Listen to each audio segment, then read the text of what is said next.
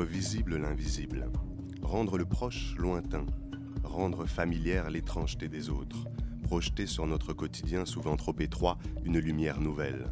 Voilà quelques-uns des plus beaux artifices de cet art, septième sur la liste du prestige, mais premier sur celle de la popularité, dont nous allons parler ce soir.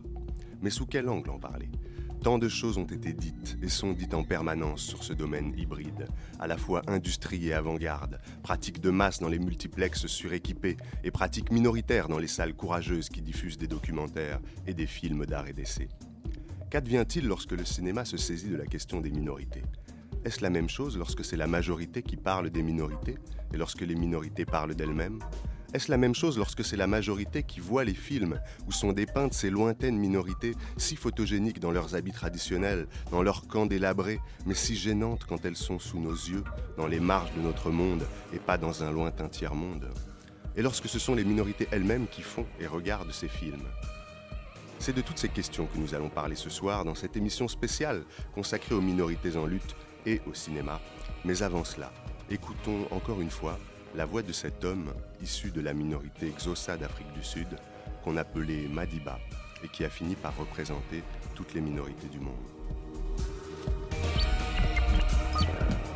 Radio Campus Paris, en direct 24 h sur 24 sur www.radiocampusparis.org.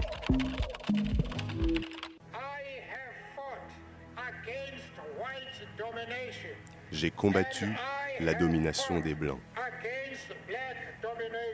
et j'ai combattu la domination des Noirs. J'ai poursuivi l'idéal d'une société démocratique et libre, dans laquelle toutes les personnes vivraient ensemble, dans l'harmonie et dans l'égalité.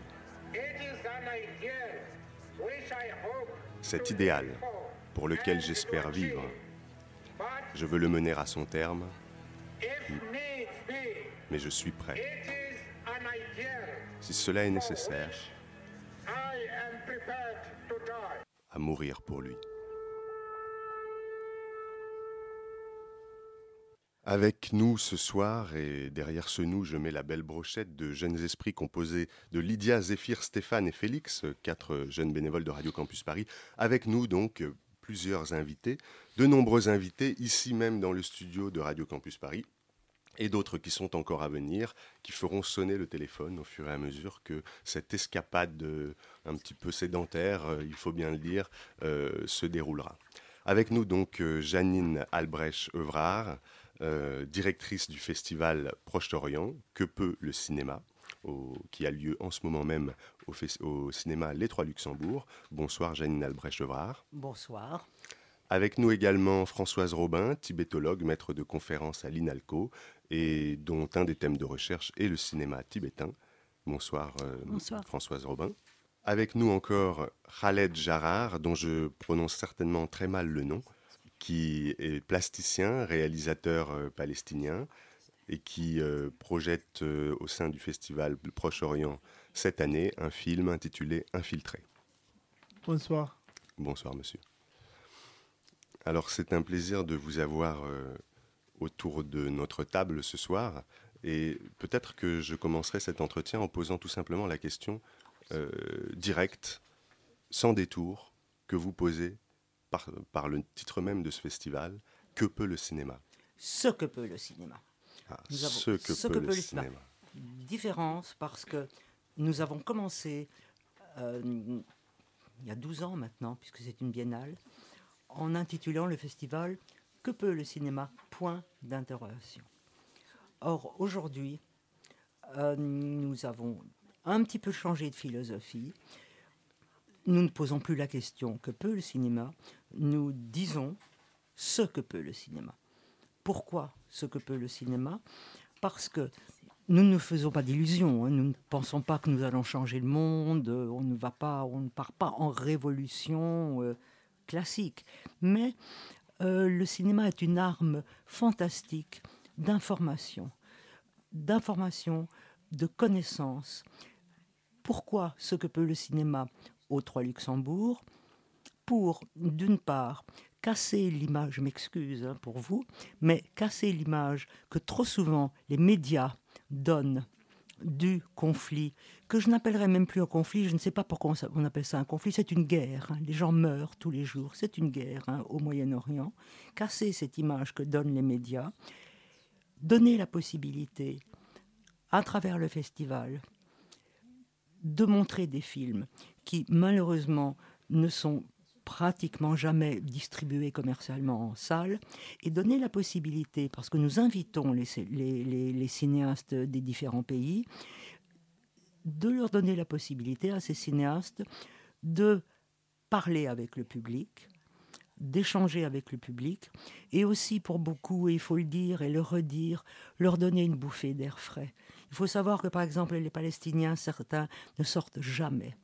Et il n'y a rien de plus émouvant, je vous assure, quand on a des jeunes Palestiniens qui viennent et qui disparaissent du festival, alors on les cherche partout, c'est pas grave, et qui ont envie, première chose qu'ils ont, ont envie de faire, c'est d'aller voir la Tour Eiffel. Ils y vont, ils vont aux Galeries Lafayette, ils font des courses, c'est très émouvant. Oui, j'imagine. Je sais aussi que vous n'avez pas commencé à promouvoir le cinéma des minorités avec ce festival, puisque vous avez été euh, à, l'origine d'un festival euh, qui avait lieu à Royan. Euh, il y a déjà longtemps.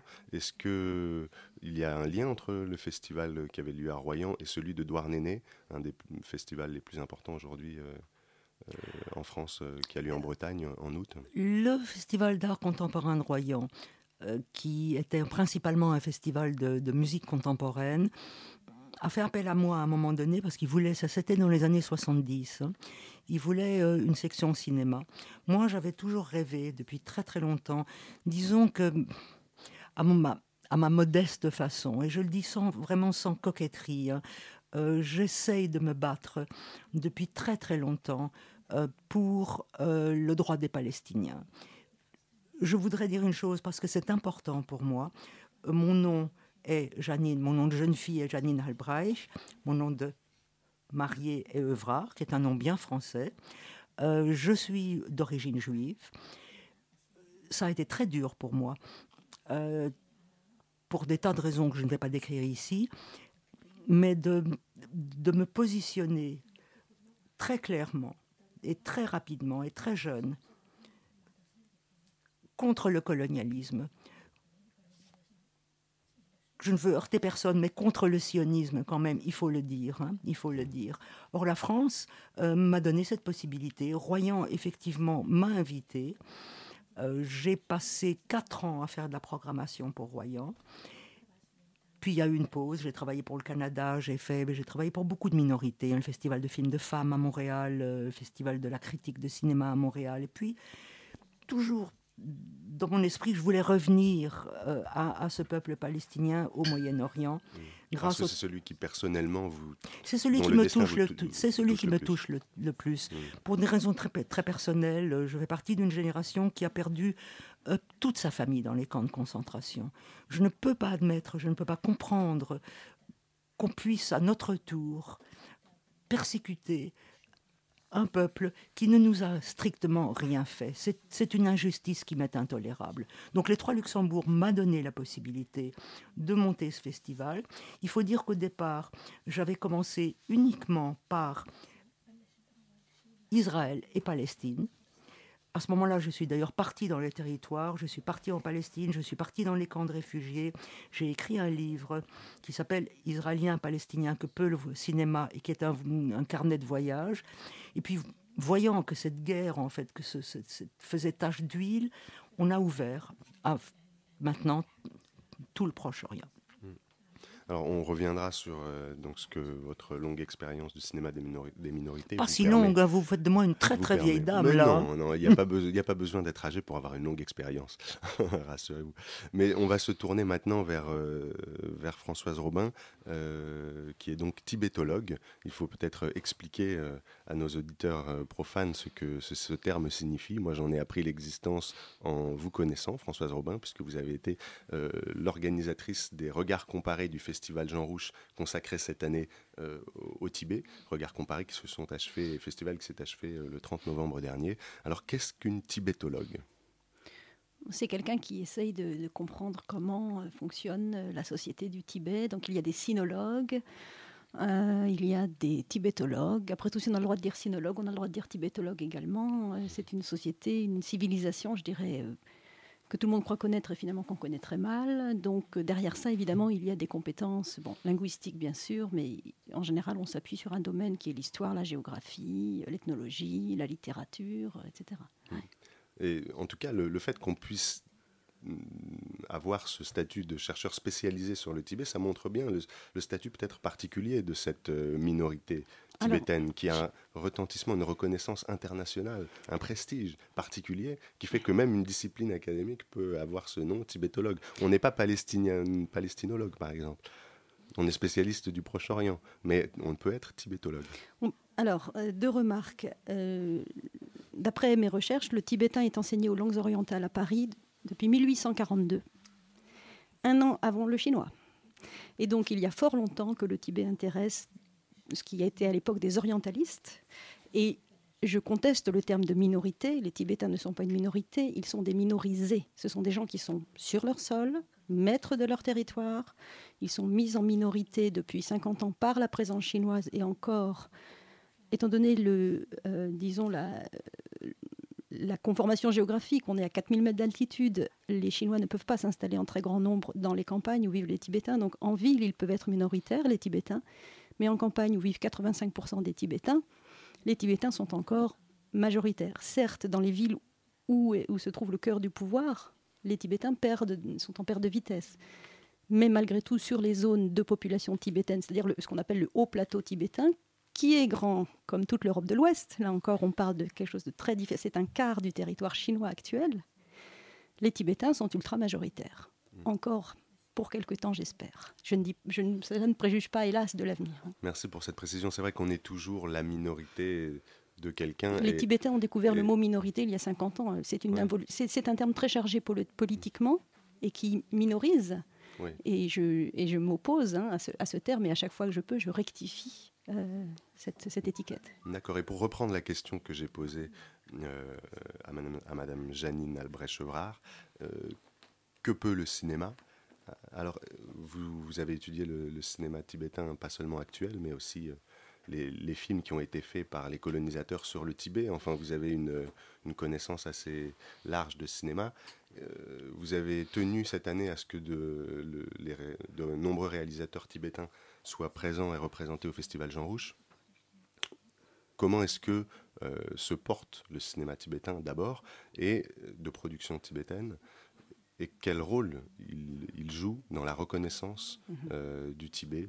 Alors peut-être par la Chine euh, ensuite, mais par le, monde d'abord. c'est un, c'est un art extrêmement récent hein, au Tibet. Le, disons le premier film indépendant fait par un Tibétain euh, tourné par des Tibétains, avec des Tibétains, sans apport, de, euh, sans apport financier des capitales de l'État chinois, c'est 2004. Donc c'est extrêmement récent. Et ils se sont engouffrés là-dedans, c'est-à-dire qu'ils ont une telle envie de dire leur propre monde, de dire leur civilisation, parce qu'ils savent très bien qu'ils sont représentés depuis assez longtemps, depuis plusieurs décennies, par un pouvoir chinois euh, qui a une vision, comment dire, pour aller vite, assez fausse de, ce qu'est la réalité tibétaine, que à partir du moment où quelqu'un a pu se, munir d'une caméra, puisque ça devient de moins en moins cher, on, peut maintenant s'acheter une petite caméra, qu'il a eu, qu'il a, la possibilité, il a eu la possibilité euh, d'être formé professionnellement au cinéma et qu'il a voulu former à son tour une équipe proprement tibétaine, à partir de ce moment-là, ça a fait tache d'huile. Et de plus en plus de jeunes euh, maintenant se mettent au cinéma et on a des petits films, euh, des grands films, des films courts, des documentaires, on a même des films d'animation. Euh, ils vont très très vite. Malheureusement, ils sont assez isolés puisque ce sont souvent des gens qui, s'ils parlent une langue étrangère, parlent le chinois et donc ils ont du mal à communiquer avec le monde extérieur et à moins d'aller sur place et de connaître les réseaux, on, on ne voit jamais ces films en Occident.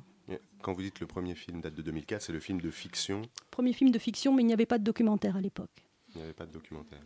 D'accord. Et euh, alors sur l'importance du cinéma au Tibet pour les Tibétains, est-ce qu'il y a beaucoup de cinéma? Est-ce qu'on va au cinéma? Non, justement, c'est ça le problème. Il n'y a pas de culture cinématographique. Le, cinéma, c'est un phénomène urbain. Je crois qu'on est tous d'accord. Il n'y a pas de ville à proprement parler qui se soit développée organiquement au Tibet. Il y a Lhasa, la capitale du Tibet, mais elle comptait 30 000 habitants. C'était la capitale de tout le Tibet. Elle avait 30 000 habitants en 1950. Et maintenant, on en est à 500 000. Plus de la moitié sont chinois. Et les gens ne sont pas éduqués pour aller au cinéma. Et ce qui est extraordinaire, c'est que malgré cette absence de culture cinématographique, il y a un cinéma de qualité qui émerge. Et je trouve ça formidable. Merci. Je vais me tourner euh, maintenant vers notre troisième invité, Khaled Jarrar, et vers sa traductrice que j'ai euh, oublié de présenter. Euh, il faut me- m'en pardonner, mais je me perds un petit peu dans, me- dans mes notes. Donc Khaled Jarrar, vous êtes plasticien et réalisateur. Euh, vous avez été garde personnelle, enfin vous avez fait partie de la garde personnelle de Yasser Arafat pendant, pendant longtemps. Euh, C'est au cours de cette expérience euh, qui a été riche en émotions pour vous, puisque vous êtes beaucoup attaché à Yasser Arafat, et riche en, en difficultés, puisque vous avez, je crois, écopé de deux balles dans la jambe au moment du siège du palais présidentiel. Euh, donc ça a compté beaucoup dans votre trajectoire. Donc c'est à ce moment-là que vous avez euh, pris le chemin de l'art en passant par le dessin graphique, euh, le graphic design. alors vous en arrivez finalement à être réalisateur, en tout cas ici c'est comme réalisateur que, que vous êtes présent parmi nous. Pour vous, qu'est-ce qu'a pu le cinéma dans votre trajectoire? Qu'est-ce que ça a représenté pour vous le fait de se mettre à faire du cinéma? Euh, ah. إيه، يعني هو ال... يعني كان آه، تفكير اوكي Vous devez parler tous les deux dans le même micro, je sais, c'est pas très facile. فانت عامل بحث منيح يعني والشيء Vous avez fait une انه bonne recherche sur moi. Je, je vais donc nommer euh, la traductrice euh, de M. Khaled Gérard, qui est Zeina Tounoudji Govar, et qui nous fait le, le plaisir de traduire en direct Khaled Gérard depuis l'arabe euh, palestinien, c'est ça Oui, c'est l'arabe, euh, oui, palestinien, mais enfin L'arabe c'est classique. mais c'est classique, un- euh, qu'on du comprend au Proche-Orient. Proche-Orient. ouais. Merci. إيه، وجودي هون هو هلا كمخرج لفيلم متسلون Ma présence ici est en tant que réalisateur du film Infiltré. إيه، وهذا الفيلم انا يعني اشتغلت عليه تقريبا اربع سنين ونص J'ai travaillé 4 ans sur ce film, 4 ans et demi. و- وهذا الفيلم هو بجسد يعني حيوات الناس اللي بيحاولوا يعبروا هذا الجدار Et ce film parle des, de, ces, de, ces, hommes et femmes qui essayent de franchir le mur pour être en contact, aller voir les membres de leur famille.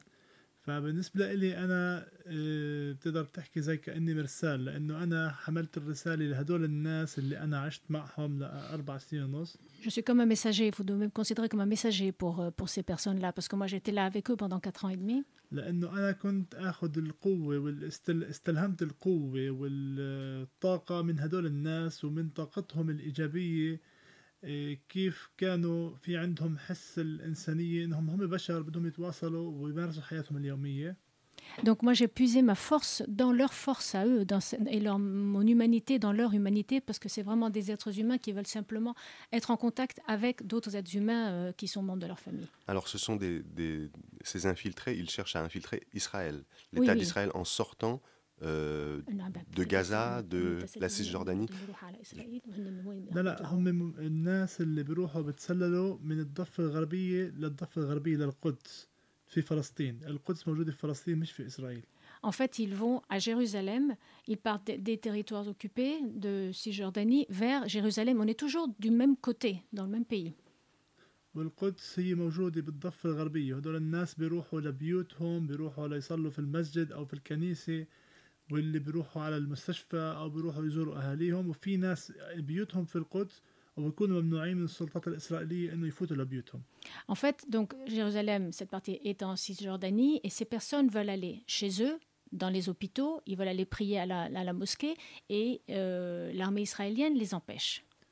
وأنا اخترت السينما لأنه شفت وحسيت قديش قدرت أوصل رسالة وقديش فيلمي قد يعني قدر يأثر وورجي الصورة وغير الصورة النمطية اللي موجودة عن الفلسطينيين وورجي الصورة على أرض الواقع زي ما هي Et j'ai choisi le cinéma parce que j'ai réalisé que ça, ça- la, la force de l'image me permettait de montrer cette réalité euh, ce que vivaient ces, ces hommes-là.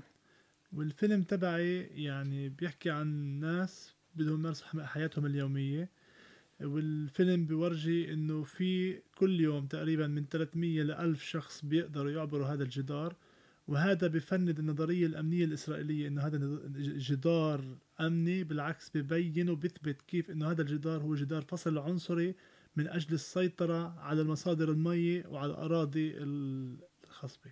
Donc en fait, euh, dans ce film, vous, vous voyez que euh, vous voyez des gens dans leur quotidien et on voit comment il y a, vous voyez, il y a 300, 400 à 1000 personnes qui tous les jours essayent de traverser ce mur. Et ce, ce qu'on voit est une preuve que ce mur qu'Israël déclare comme étant un mur de, de, séparation est en fait une manière, une ségrégation et surtout une manière de contrôler l'eau et, les, et la terre.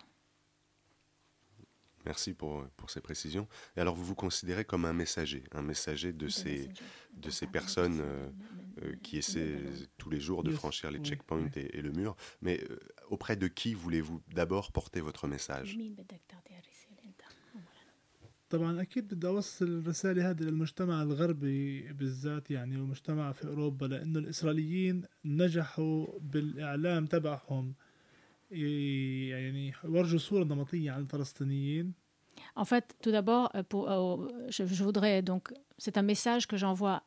à l'Occident, à l'Europe de l'Ouest, parce qu'Israël a réussi à communiquer une image, une sorte de prototype de, de, de, de la situation. ولأنه الإسرائيليين كانوا هم اللي عندهم التقنيات والتكنولوجي وهم اللي كانوا مسيطرين وما كان عندنا احنا الكاميرات او ما كان بامكاننا نشتري الكاميرات وما كان بامكاننا نتواصل مع الناس عبر الانترنت لانه كان كله مسيطر عليهم الاسرائيليين Parce que jusque-là, euh, c'était les Israéliens qui possédaient la technologie, les moyens d'information. Nous, les Palestiniens, nous n'avions pas encore ça. Nous n'avions pas accès non plus à Internet parce que Israël contrôle وزي ما حكت فرانسوا انه الكاميرات رخصت والوسائل الوسائل الاتصال الاجتماعيه كمان سهلت هذا الاشي وسهلت مهمتنا يعني في في السينما وفي الفن انه نوصل رسالتنا للعالم Et comme disait Françoise, comme les, les caméras sont aujourd'hui moins chères, ça a permis à beaucoup plus de monde donc d'en acheter et ça leur a permis justement d'avoir accès à ce, à ce moyen d'expression de, et d'ouverture vers le monde, sur le monde. وزي ما جايين حكت كمان السينما والفن يعني انا بالنسبه لي هم السلاح الاقوى اللي احنا بنملكه كفلسطينيين لأنه عم نقدر نوصل لكل العالم بهذا السلاح. Et comme l'a dit Janine, le cinéma et l'art sont, sont en tout cas euh, pour lui les armes les plus puissantes pour arriver au monde. وبالنسبة لنا يعني بقائنا بأرضنا هو هو رمز مقاومتنا فمقاومتنا هي بتتجسد في بقائنا وهذا البقاء يعني صعب كتير وبده بده يعني تعب كتير Et pour nous, notre résistance, c'est de pouvoir rester sur notre terre. Et c'est une résistance qui est très difficile et qui demande énormément. Mais c'est dans ça que se concrétise la résistance palestinienne. واحنا كفلسطينيين يعني بحياتنا في حزن وفي فرح في رقص في افلام في موسيقى ف هذه حياتنا اليوميه الطبيعيه et que notre vie, nous, les Palestiniens, notre quotidien, on a, des, on a des joies, on a des tristesses, on danse, on a des mariages, il y a de la musique, c'est ça notre quotidien. Et justement, quelle est le, la place du cinéma dans ce quotidien? Est-ce qu'on peut voir facilement des films ensemble dans des cinémas euh, en Cisjordanie, dans la bande de Gaza, dans les territoires occupés? Est-ce que votre film a été vu par des Palestiniens فيلم انعرض بالضفة الغربية انعرض بغزة انعرض بالقدس وراح ينعرض الأسبوع القادم بالقدس وفي غزة كمان. Donc il a déjà été euh, projeté à Gaza et à Jérusalem et à nouveau la semaine prochaine dans ces deux mêmes à Gaza et à Jérusalem. وفي هو راح يتم عرضه مع المركز الثقافي الفرنسي في القدس وفي غزة. والمركز الثقافي الفرنسي حاول يقدم لي تصريح لا أروح على غزة للعرض بس الإسرائيليين رفضوا Donc ce film va être présenté au Centre culturel français à Gaza et à Jérusalem. Et le Centre culturel français a demandé un permis pour que je puisse aller à Gaza, mais les Israéliens me l'ont refusé. وفي مراكز كتير ثقافية وشبابية ومجموعات شبابية فلسطينية من كلا من الجنسين عم بيعملوا زي ندوات ثقافيه وندوات ندوات سينمائيه لاجل انه يتمكن الفلسطيني الصغير والكبير يحضر الافلام الجديده. Et il y a énormément de centres culturels, beaucoup d'associations de jeunes qui sont, ex- qui sont très actifs euh, et qui organisent des, des séances de, de- de cinéma pour permettre justement la diffusion de tous les films.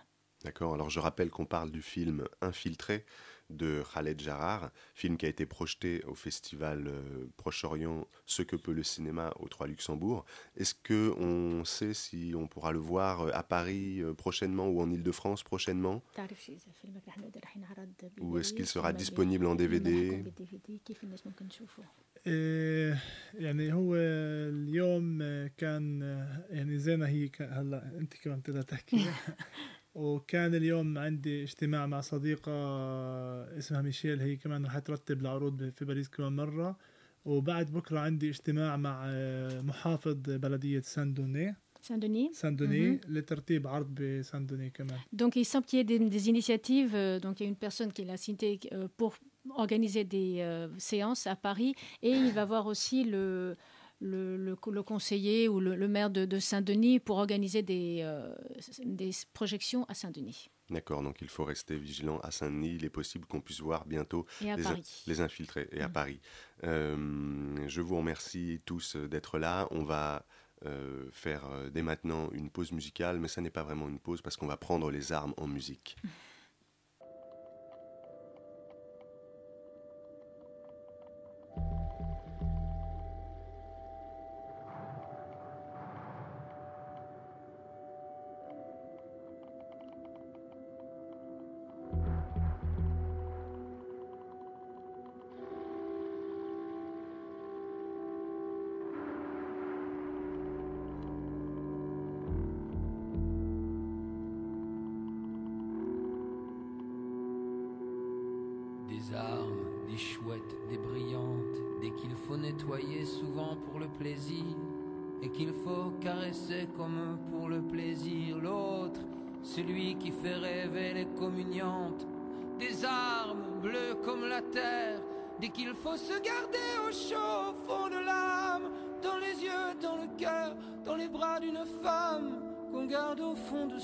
comme on garde un mystère. Des armes au secret des jours, sous l'herbe, dans le ciel et puis dans l'écriture, des qui vous font rêver très tard dans les lectures et qui mettent la poésie dans les discours. Des armes, des armes, des armes, des poètes de service à la gâchette pour mettre le feu aux dernières cigarettes au bout d'un verre français.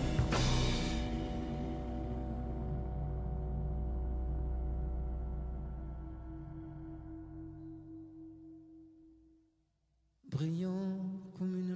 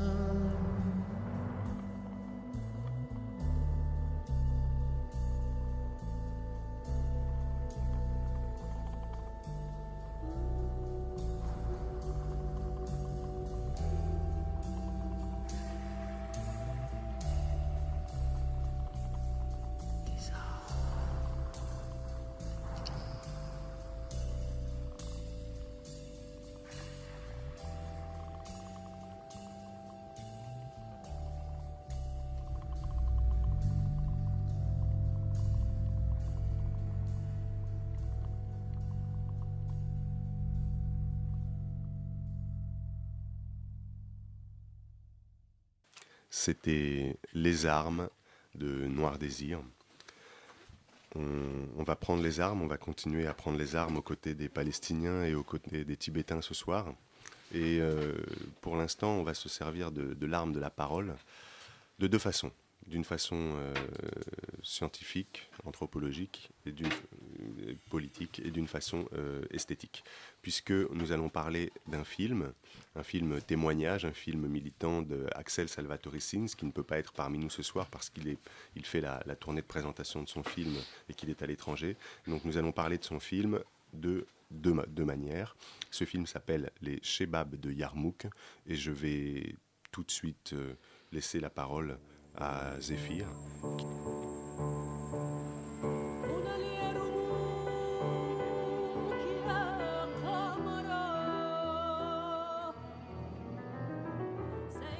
Eh bien, euh, quand tu m'as dit euh, euh, les Shebabs de Yarmouk, film sur les camps de réfugiés, et tous ces mots sont venus à ma tête.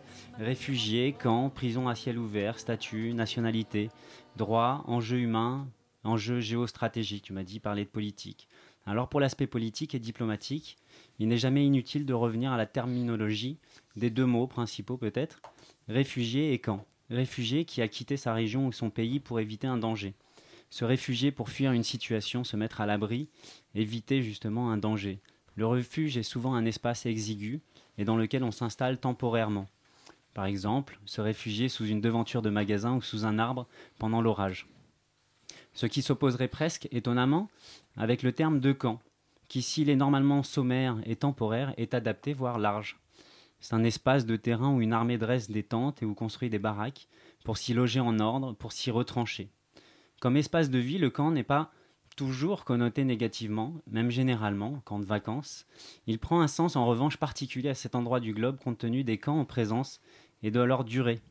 Ces camps conçus comme des structures temporaires par l'UNORA, Office de secours et des travaux des Nations Unies pour les réfugiés de Palestine au Proche-Orient, et dans lesquels se sont établis par choix pour éviter le pire ou de façon forcée, existent maintenant depuis 40, 50, voire 60 ans.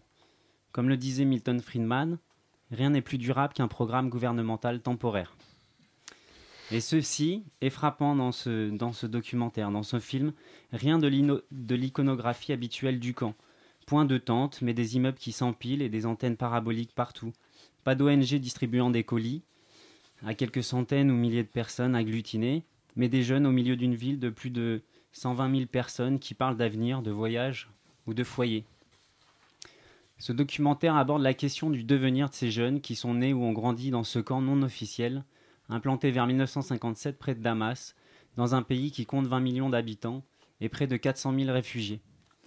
Les camps palestiniens au Moyen-Orient depuis 1948 sont devenus le symbole même de la diaspora, et ils sont à la fois une négation de l'identité des Palestiniens, qui n'ont pas de territoire et sont considérés comme temporairement résidents, et ne disposant souvent pas des mêmes droits essentiels le droit du travail par exemple, ou la libre circulation, fait d'aller et venir.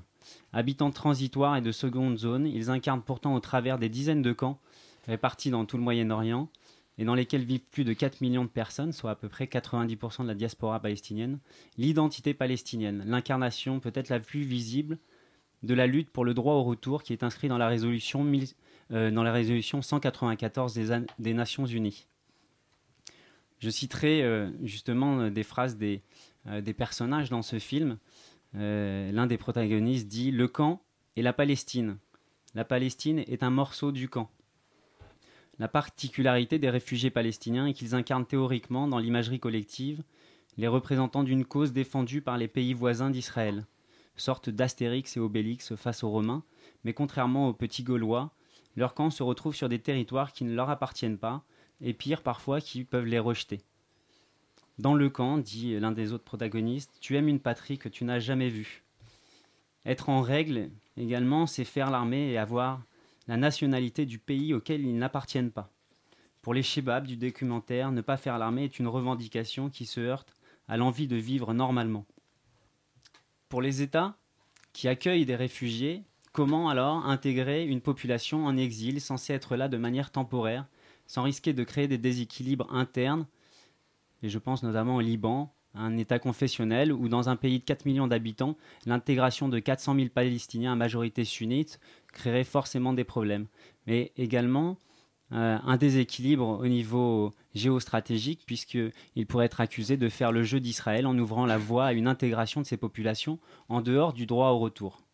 Cet ancrage dans le temps et dans l'espace marque de façon différente chez ces jeunes habitants et euh, pardon, différentes de ceux à quoi on s'attend. Ils rêvent du retour, mais ils rêvent aussi de voyage et pourtant sont attachés à cette parcelle de territoire comme s'il s'agissait de leur pays ou de leur avenir commun.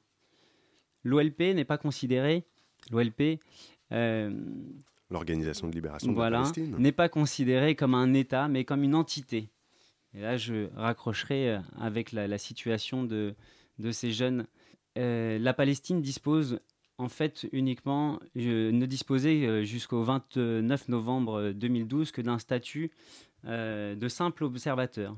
Mais depuis ce 29 novembre, à une large, majorité, 138 États, dont la France, ont euh, validé le rehaussement du statut de simple observateur au rang d'État observateur non membre réservé jusqu'à présent au seul Vatican.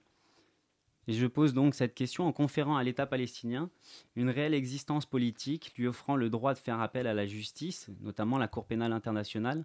Est-ce que cela fera changer le statut et, partant de cela, les rêves de ces nouvelles générations de réfugiés? Merci Zéphir. Donc tu nous parlais des Shebab de Yarmouk, Shebab de Yarmouk, donc un film d'Axel Salvatore Sins qui a été projeté dans les deux festivals qui sont représentés ici ce soir, qui a été projeté au festival Jean Rouche que vous représentez Françoise Robin euh, pour la partie des regards comparés, euh, et qui a obtenu un prix, le prix du meilleur premier film au Festival Jean Rouche, et qui est représenté aussi, euh, qui a été projeté aussi au Festival Proche-Orient, ce que peut le cinéma.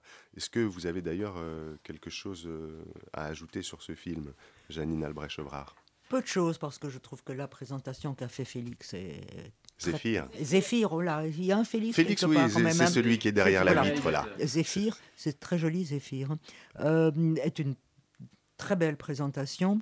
Peut-être ajouter deux choses qui, moi, m'ont touché et qui, m'ont poussé à, programmer ce film.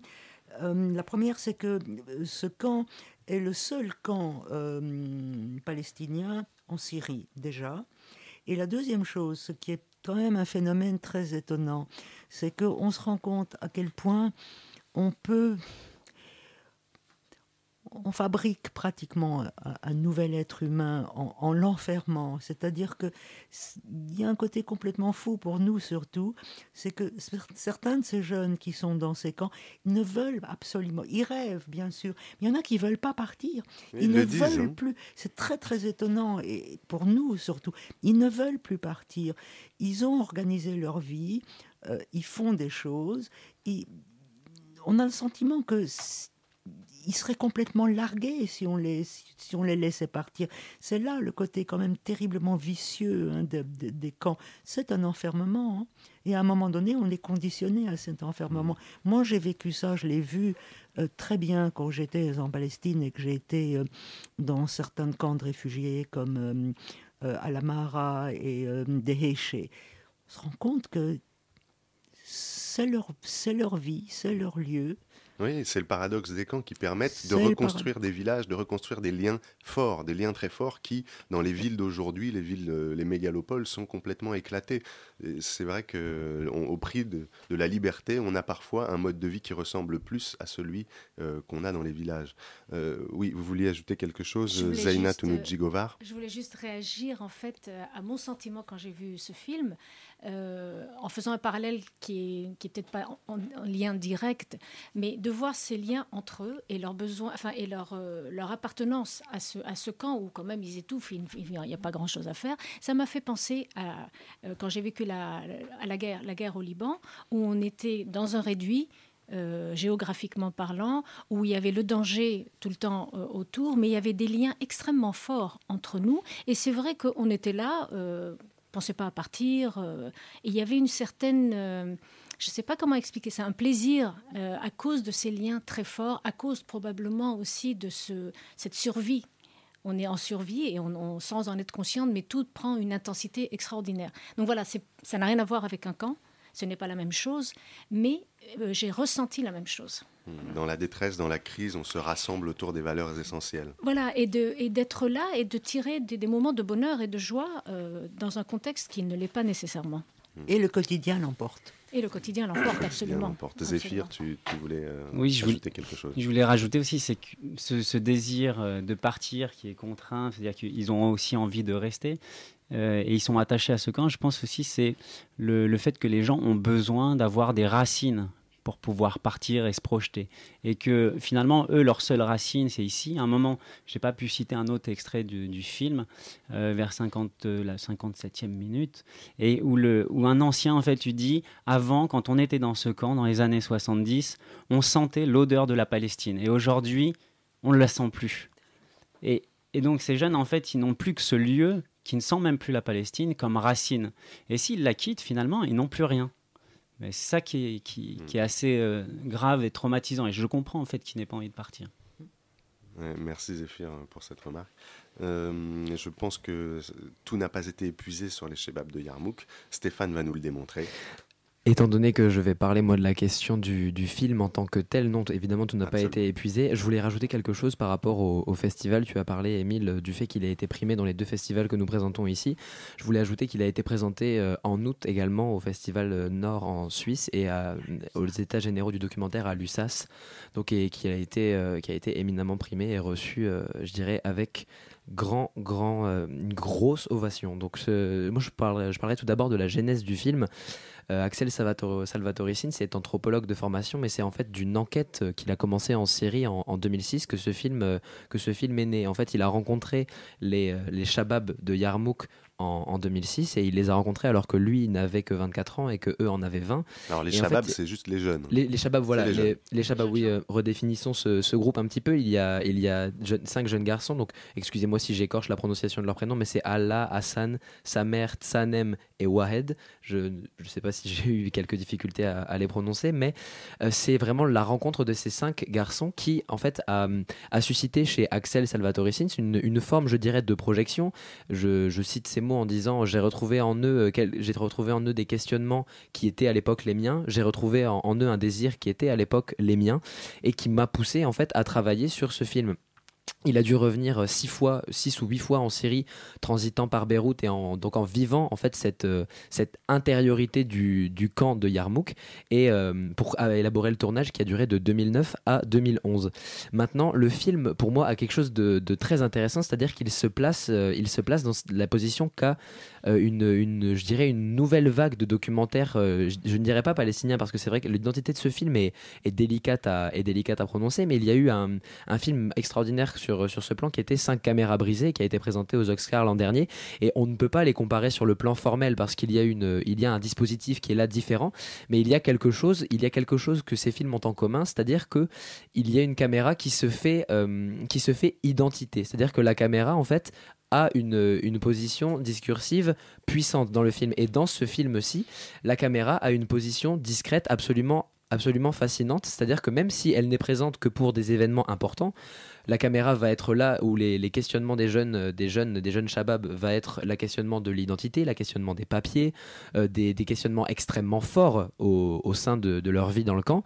Même si cette caméra va être présente au moment les plus importants, la, la caméra va poser une question. On posait tout à l'heure la question que peut le cinéma ou même ce que peut le cinéma. Et la caméra dit ce que peut le cinéma et dans ce film, ce qu'il peut, c'est se faire oublier, tout simplement. On a quelque chose de magnifique dans ce film, c'est que le dispositif se fait oublier au profit du propos.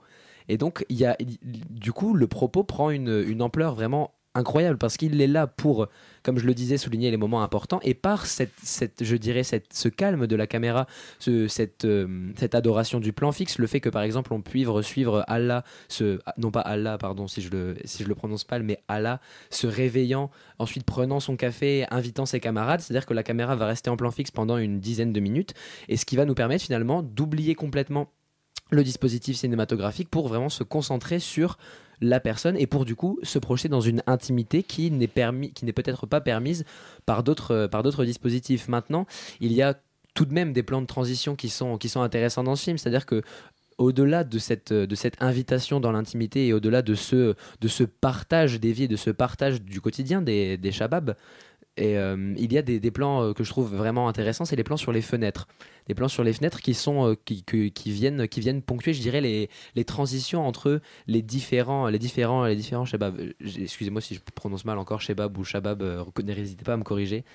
donc les, les, plans sur les fenêtres vont être ils peuvent être peut-être perçus comme une invitation à l'ailleurs, mais moi j'ai bien vu aussi, j'ai bien vu aussi cela comme bah, cette, difficulté finalement à avoir, on, le dit, on le disait tout à l'heure, et Zéphir a, éminemment souligné, souligné, le point, le fait que ce camp ne sente plus la Palestine, le fait que ce camp, que, l'identité de ce camp soit une question elle-même délicate, en fait, il y a ce moyen de filmer les fenêtres, je trouve que c'est un bon moyen de nous, de nous rappeler cette constante oscillation entre la quête d'identité et la place difficile vers la, le moyen de retrouver ses racines.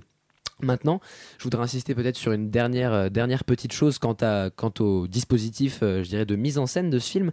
Il y a quelques moments, même si je dis que la caméra se fait discrète, je ne vais pas revenir à, à- contre-courant de ce que j'ai dit jusqu'à maintenant, mais il y a quelques moments dans le film où on peut constater une, euh, une remise en avant de la caméra, c'est-à-dire c'est quand la caméra va ressurgir à son insu. Il y a un moment que je trouve, euh, il y a deux moments, voire trois que je trouve absolument fascinants dans ce film. Il y a un moment où, euh, où il me semble que c'est sa mère qui discute avec une, euh, une dame plus âgée et avec son amour et ils mangent des pastèques tous ensemble. Et à un moment donné, la femme coupe des pastèques dit à, à sa mère elle ce qu'il mangera plus tard lui et alors on se demande à qui elle parle et tend ensuite une pastèque vers la caméra et c'est à ce moment là seulement que ressurgit le caméraman et la question du, de la personne filmante. Il y a aussi, ensuite un autre moment où on a le témoignage, il me semble que c'est de, Tsa- de Tsanem qui parle devant la caméra et qui à un moment donné pose cette question pas- passant de l'arabe à l'anglais, is it recording? C'est-à-dire, est-ce que ça tourne? Est-ce qu'on est là? Est-ce que ça tourne? Mais seulement, ça ne va pas à l'encontre de ce que je disais jusqu'à maintenant du dispositif qui se fait discret, parce que dans ces moments où l'on s'adresse à la caméra, on s'adresse plus à un désir de se faire entendre et à un désir de, de, prendre à témoin la personne qui nous regarde encore plus que la personne qui nous filme. Par exemple, lorsqu'on a la question Is it recording? On a cette question qui, on a cette réponse qui fait, qui fait suite, euh, qui suite, c'est le sens, c'est la vie, et il y a même la, la reformulation de cette phrase en arabe que je ne pourrais malheureusement pas prononcer correctement. Le sens, c'est la vie. Et donc en fait, il n'y a, a pas vraiment cet ressurgissement de la caméra comme un oh mon dieu, regardez, vous voyez la perche qui surgit en plein champ, ou oh mon dieu, on voit la caméra qui bouge et ça nous perturbe. Mais c'est vraiment un moyen de montrer que tout de même, on est dans un film et qu'il y a ce désir de faire entendre ce propos et qu'il y a une manière de souligner cette, euh, cette- ce, ce désir de, de faire entendre ce propos.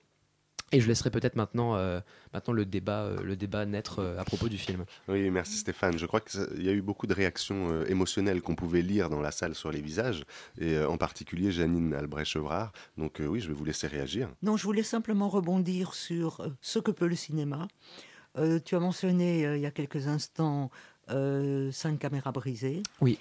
Fait par J'ai malheureusement oublié le nom du réalisateur, Guy Davidi Guy Davidi. et un cinéaste palestinien.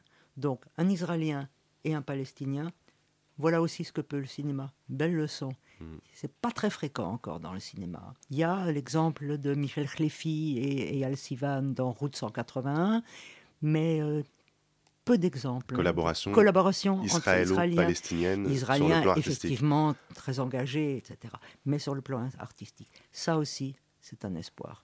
C'est vrai, à l'image de cette magnifique collaboration entre Daniel Barenboim et euh, Edouard Saïd. Et Edouard Saïd. Et Edouard Saïd, Absolument, euh, avec qui- l'orchestre du euh, East euh, Divan Orchestra. Voilà, un orchestre de fait de, jeunes musiciens, de jeunes musiciens admirables, palestiniens et dont nous, avons, israéliens. dont nous avons montré le film il y a deux ans.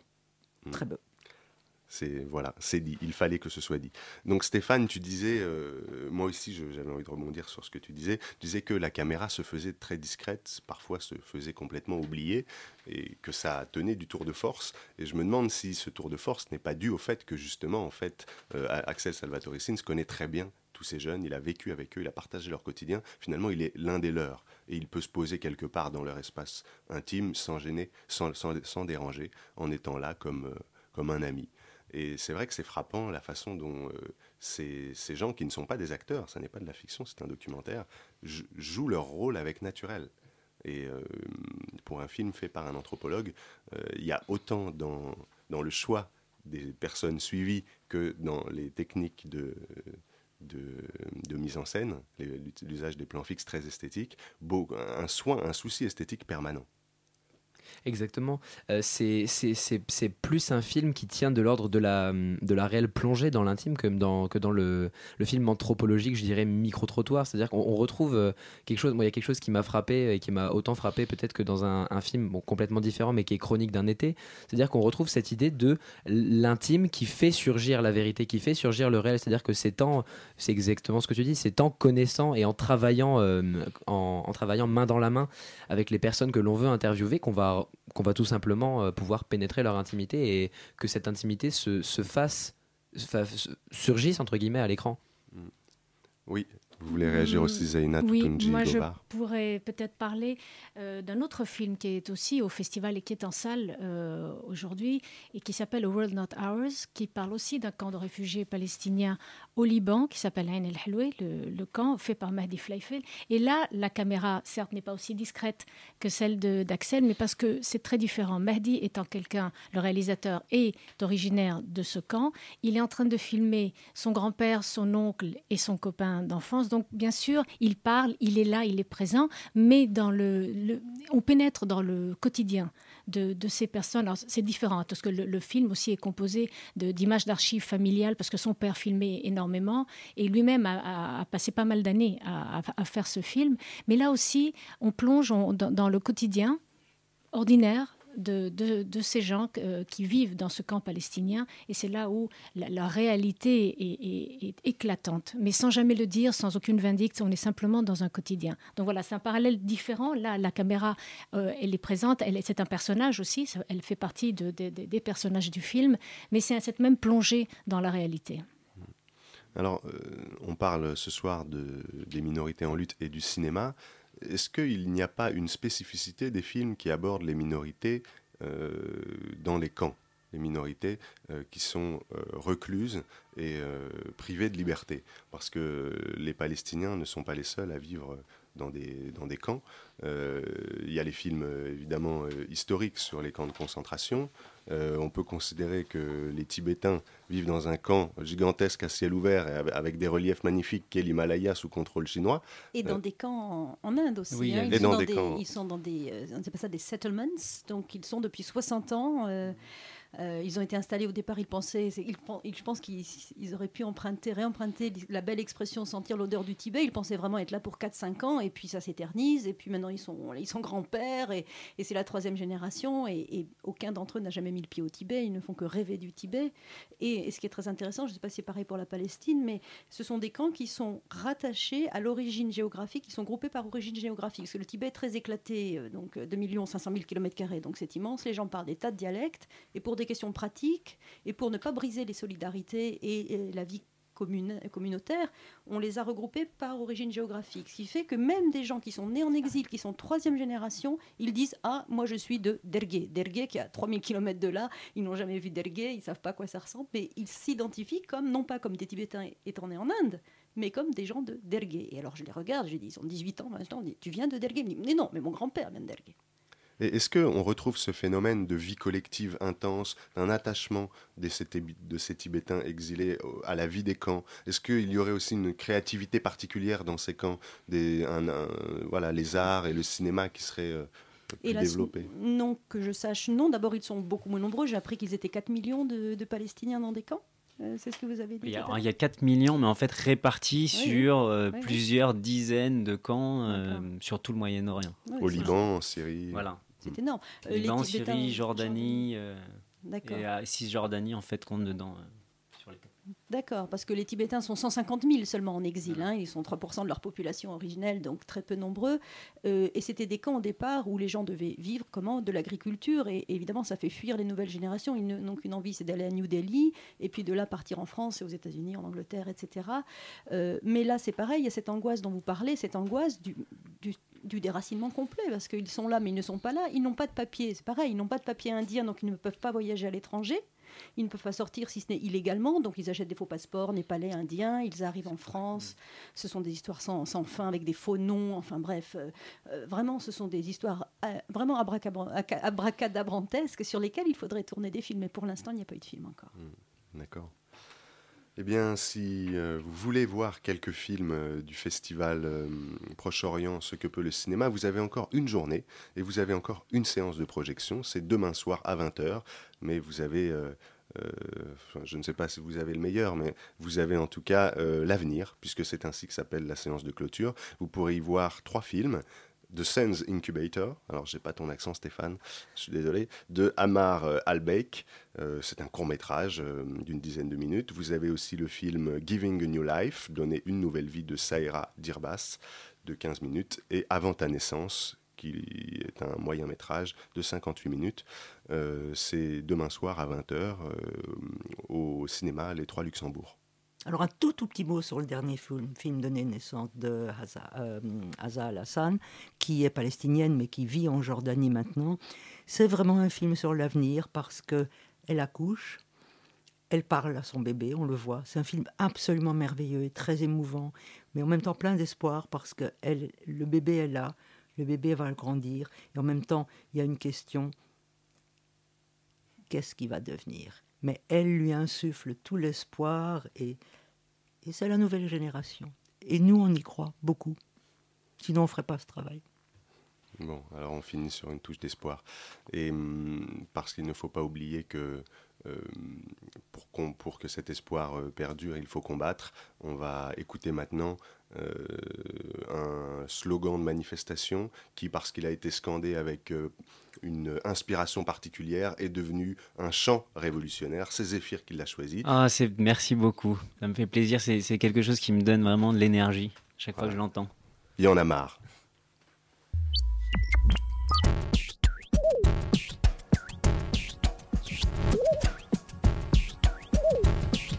Campus Paris, 93.9. Thank you.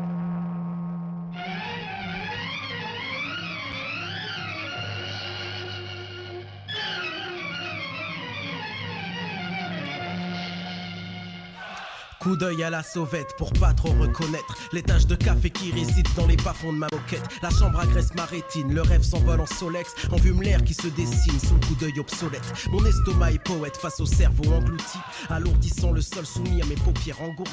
La platine tourne en roue libre, cherche le bon outil, me tambourine, me demande un son cool qui pantouflie. J'ai la galette en vinyle incrustée dans la tiraille. De ces disques je chine assez loin pour voir la muraille. Une ouverture d'esprit sur tellement de styles de zik que les esprits se sur chaque écoute prise de risque. C'est un voyage comme on n'a pas idée. Non, comprend qui comprend, mais qui comprend, comprend l'humanité.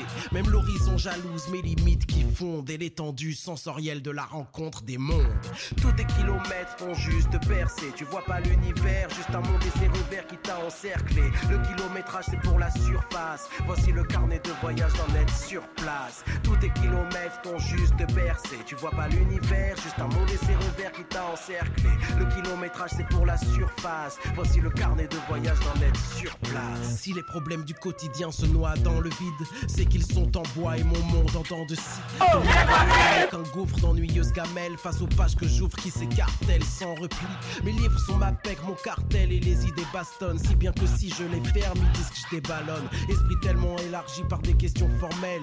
Comment aider Yakari à civiliser John Wayne? Les mondes me bousculent, c'est ce qui sent gravitation. L'art a pris tant d'avance sur la mondialisation Imaginaire invente que la vérité récupère et nous emmène à la lisière de nos futures actions. C'est un voyage comme on n'a pas idée. Non, comprend qui comprend, mais qui comprend, comprend l'humanité. Même l'horizon jalouse mes limites qui fondent et l'étendue sensorielle de la rencontre des mondes. Tous tes kilomètres font juste percer. Tu vois pas l'univers, juste un monde et ses revers qui t'a encerclé. Le kilométrage c'est pour la surface. Voici le carnet de voyage d'un être sur place. Tous tes kilomètres t'ont juste percé. Tu vois pas l'univers, juste un monde et ses revers qui t'a encerclé. Le kilométrage c'est pour la surface. Voici le carnet de voyage d'un être sur place. Le monde extérieur n'est pas si riche, il ne fait que s'inspirer, s'imbriquer, s'impliquer. C'est pas qu'il triche, mais comment veux-tu que le quotidien m'aguiche quand mes rêves s'illuminent d'un univers trop grand pour les affiches? Les temps anciens au nouveau, c'est le monde que je colocationne dans ma chambre si peu passionne que la mode ne me pardonne. J'ai par contre un horizon de taille qui m'évasionne, car il se rationne du portail que mes quatre murs plafonnent des soucis beuglants, que tous vos récits bégayent, loin de ce monde et de ces temps, que les aiguilles déblayent, loin des endroits décevants, appelés monts et merveilles, jugés par des prunelles, encore trop centrés sur les semelles. C'est un voyage comme on n'a pas idée. Non, comprend qui comprend, mais qui comprend, comprend l'humanité. Même l'horizon jalouse les limites qui fondent et l'étendue sensorielle de la rencontre des mondes. Tous tes kilomètres font juste percer. Tu vois pas l'univers, juste un monde et ses revers qui t'a encerclé. Le kilométrage c'est pour la surface. Voici le carnet de voyage d'en être sur place. Tous tes kilomètres t'ont juste bercé. Tu vois pas l'univers, juste un monde et ses revers qui t'a encerclé. Le kilométrage c'est pour la surface. Voici le carnet de voyage d'en être sur place.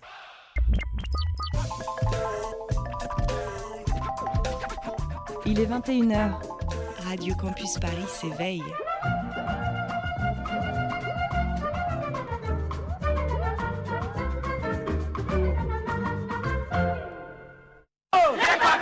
Pour qui? Pour tous. Et pour qui? Pour tous. La liberté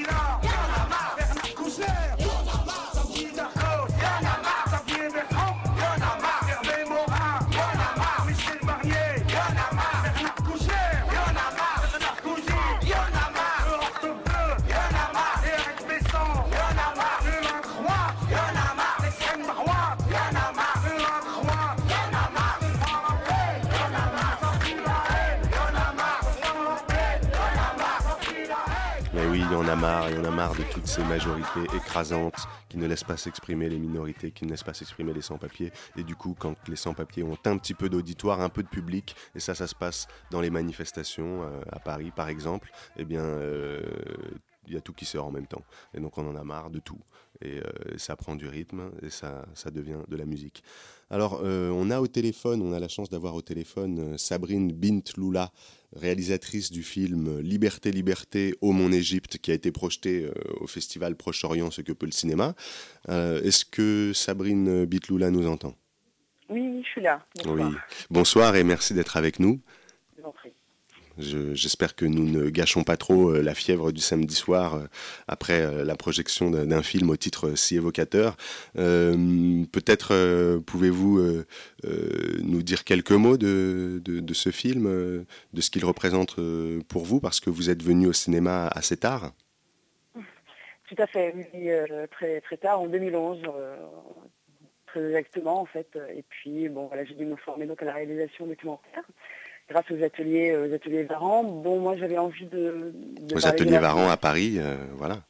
Euh, Alors que vous, vous veniez du monde associatif. Vous veniez de... Du monde associatif, en particulier euh, l'Amnesty International. hein. Donc j'ai été chargée de campagne pendant plusieurs années, voilà. Et puis après, j'ai- voulu un petit peu transposer euh, ma vision, mais à travers, à travers l'image et le, et le son, et particulièrement euh, avec une approche euh, documentaire. Voilà, c'est comme ça, euh, c'est comme ça que j'ai euh, voulu me, me former et euh, bien évidemment tourner donc dans le cadre de cette formation mon, premier film qui s'appelle donc Liberté, Liberté en mon Égypte. Et moi j'avais à cœur en fait de parler de, la révolution égyptienne, d'une part parce que je suis d'origine égyptienne, et d'autre part, j'avais envie de- d'un petit peu euh, voir comment en tant qu'Égyptien, Égyptienne exilée, Oui. Oui, euh, Sabrine Bitloula, on vous a perdu. Donc, euh, oui, je rappelle qu'on parlait du film Liberté, Liberté au Mon Égypte, euh, qui a été projeté euh, la semaine dernière euh, au 3 Luxembourg. C'est un film, euh, le premier film de Sabrine Bitloula, euh, née à Djibouti, d'origine égyptienne, et hum, qui a ensuite vécu en France, à Strasbourg, et, et qui, qui a intégré Amnesty International euh, en 2000, avant de se reconvertir, enfin de poursuivre dans le cinéma euh, euh, et de réaliser ce film sur la révolution égyptienne. Est-ce qu'on a rétabli la liaison avec Sabrine Bitloula Moi, je suis là en tout cas. Oui. Bon, euh, excusez-moi, mais je ne vous entendais plus pendant quelques minutes. Ah. suis- je- je- J'ai donc euh, euh, refait rapidement votre biographie. Donc oui, vous disiez, vous disiez que ça vous tenait à cœur parce que vous étiez d'origine égyptienne, euh, entre autres, de faire un film sur cette révolution. J'imagine que c'est aussi par solidarité et conviction politique. Ah tout à fait, tout à fait, bien sûr. Moi c'était, j'ai vécu la révolution égyptienne comme tous les, comme tous les Égyptiens, les Égyptiennes de, en France. Et donc on a mené, on a mené la, lutte, on a mené les, manifestations, euh, euh, on a coordonné euh, pas mal de manifestations à Paris en soutien justement à, la lutte du, peuple, du peuple égyptien. Mais j'ai réalisé aussi ce film par conviction féministe. Moi j'avais envie de, faire parler les femmes, toujours avec cette, cette, parole située, cette parole, de femme, parce que ce sont elles qui ont participé, euh, qui ont apporté la révolution, la révolution égyptienne auprès d'autres hommes, bien évidemment. Et, euh, Ah, et vous voulez dans- dire qu'elles ont eu un rôle euh, vraiment moteur dans cette révolution qu'on ne connaît pas forcément? Elles ont eu un, elles ont eu un rôle, un rôle moteur. Je, effectivement, il faudrait penser à toutes ces blogueuses qui ont quand même euh, animé et, coordonné en fait la- les, les différentes manifestations depuis, depuis le début. Et, euh, et c'est vrai que quand euh, on est passé au processus révolutionnaire, une fois que euh, Moubarak avait chuté, c'est vrai que les, femmes retombaient dans, dans cette invisibilisation et dans le, dans le processus euh, révolutionnaire et dans euh, euh, la rédaction de la Constitution et, euh, et jusqu'à maintenant toujours toujours absente.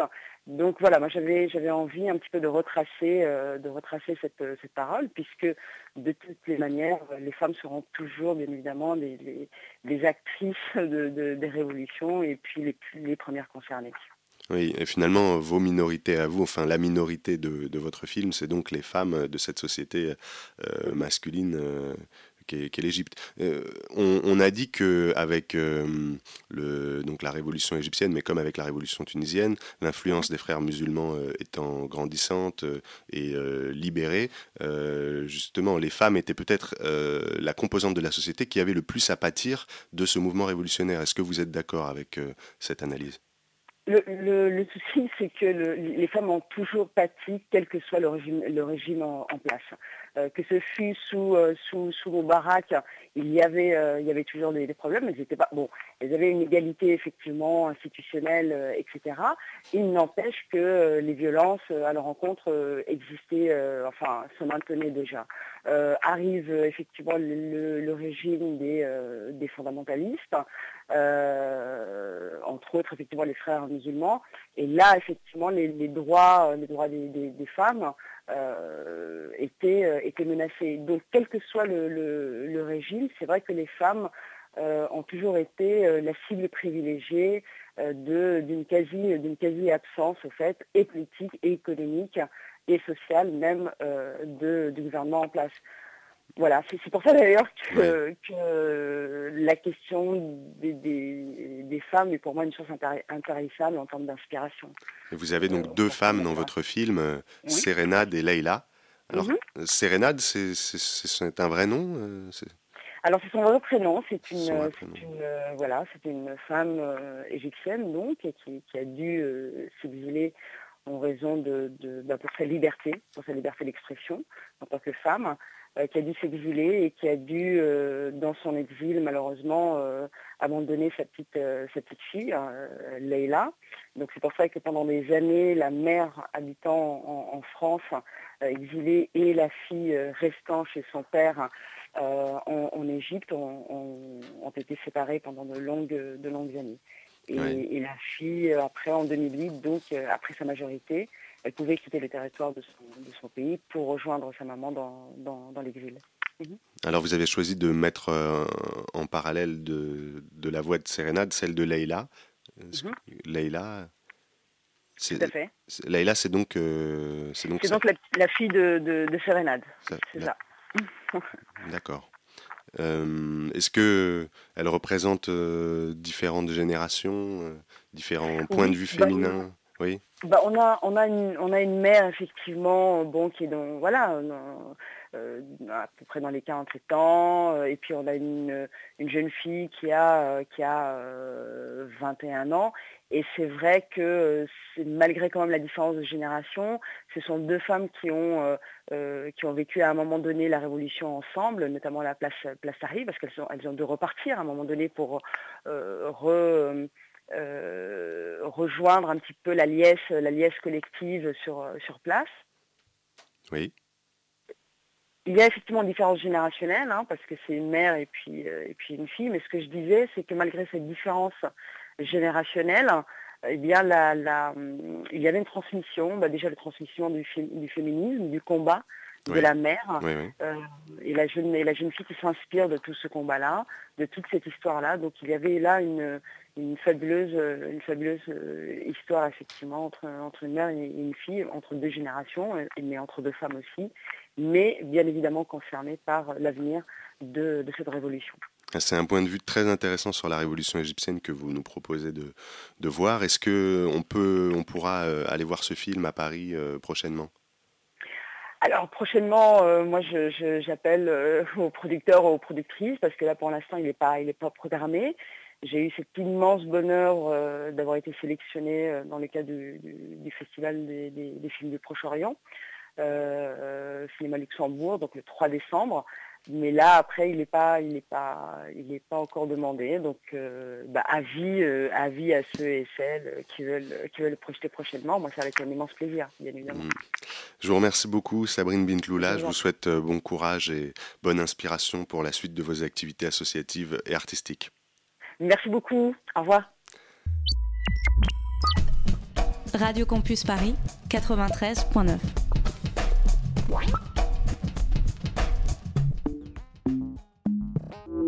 Retour sur euh, le plateau de Radio Campus Paris pour cette émission spéciale consacrée au cinéma et aux minorités en lutte. Nos invités du Proche-Orient nous ont quittés. Lydia nous a rejoints. Françoise Robin, tibétologue, est restée. Et puisque nous parlions des femmes, du sort des femmes euh, dans le monde arabe, et en particulier dans le, monde arabe euh, qui est dominé maintenant par les- des courants conservateurs de l'islam, j'aimerais parler un petit peu du sort des femmes aussi euh, au Tibet, parce que c'est vrai que avec l'image du bonze tibétain au masque de la plus pure sérénité, au crâne poli comme les plus vieux galets façonnés par les océans depuis les premiers jours du monde, comme dirait Bernard Dimet, un, un grand poète que j'affectionne particulièrement, eh bien, on oublie un peu, on a l'impression d'une société tibétaine un petit peu masculine, voire androgyne, euh, consacrée exclusivement euh, à, l'admiration contemplative de paysages sublimes et à l'introspection euh, pour voilà, s'élever dans, la voie du bouddhisme. Or, j'imagine qu'il y a bien des femmes au Tibet. Oui, comme partout ailleurs, 50% de la population à peu près doit être fé- féminine. Mais les femmes aussi, ça donne à la contemplation des paysages sublimes. Elles ont le crâne rasé également. hein. Il y a quand même une- des nonnes tibétaines. Il y avait un film qu'on a présenté dans le cadre des Regards comparés Jean Rouge sur un portrait de nonnes ordinaires. Et c'est ça qui était extraordinaire. C'est-à-dire qu'on ne nous montrait pas un, on nous montrait pas un moine euh, exceptionnel avec une, personnalité exceptionnelle qui aurait qui justifiait un film. On nous montrait une jeune femme tout à fait ordinaire euh, qui avait choisi de prendre les vœux de nonne parce qu'elle voulait échapper à son destin de d'épouse et de mère d'une ribambelle d'enfants sans aucune possibilité de s'instruire. Et elle s'était échappée huit fois de chez elle pour aller au couvent. Euh, donc euh, c'est une aspiration euh, d'ailleurs renouvelée, hein, avec une vigueur renouvelée en ce moment de la part des jeunes tibétaines du Tibet, pas toutes, mais de rentrer dans les ordres. Mais bon, oui, il y a aussi beaucoup de femmes laïques, bien sûr, et bon, j'oserais dire que l'androcentrisme et le, le- le- la phallocratie, euh, hélas, sont des valeurs presque universelles, bien partagées, mais les La Tibétains, domination masculine, la hein, de fameuse domination masculine euh, ah, de Bourdieu, De Bourdieu, Voilà. bien, oui, bien sont, euh, effectivement euh, sont d'actualité. On peut en parler au Tibet, mais elles sont plutôt pas mal lotis par rapport à leurs voisines, euh, euh, indiennes notamment. Euh, les femmes, ça Les dépend des Chinoises. régions du Les Tibet. Chinoises. Alors les Chinoises, euh, si on peut accorder une chose à Mao Zedong, et Dieu sait si pas envie de lui accorder grand-chose, Mao a permis quand même l'émancipation féminine, en tout cas a accompagné la- l'émancipation féminine, sauf que si vous regardez vraiment les, les, les, les- les tranches, les, les sphères de hauts dirigeants chinois, ils sont tous cravatés, et ce sont tous des, messieurs- des messieurs. Mais enfin, malgré tout, les femmes sont assez éduquées, autant que les hommes, disons, et c'est beaucoup mieux qu'en Inde. Euh, les Tibétaines... euh, ça dépend des régions. Dans la région de Lhasa, les femmes sont, sont censées être des, effectivement, la réputation d'être des femmes à poigne qui dirigent leur mari à la baguette. Et puis dans d'autres régions de, de pastoralisme nomade, euh, elles sont reines à l'intérieur de la tente, mais ce sont les messieurs qui voyagent, qui voient du monde, qui voient, de, qui voient du pays. Ouais, là, on retrouve des structures assez traditionnelles. Oh, oui, tout à fait classique. En, en Amazonie, où certaines, où les Bororo étudiés par les Strauss euh, n'ont pas de maison propre, n'ont que- qu'une maison collective. La maison des hommes, ce sont les femmes qui détiennent elles une maison. Enfin, c'est euh, chez les Kabyles euh, également. Les hommes sont rois de l'espace public. Euh, C'est la fameuse ethnographie de Pierre, de Pierre Bourdieu Oui. que vous citez, tandis que les Mhm. femmes sont reines dans les cuisines, dans les espaces domestiques. Mais, Hum. mais je pense que c'est vrai un petit peu chez nous aussi.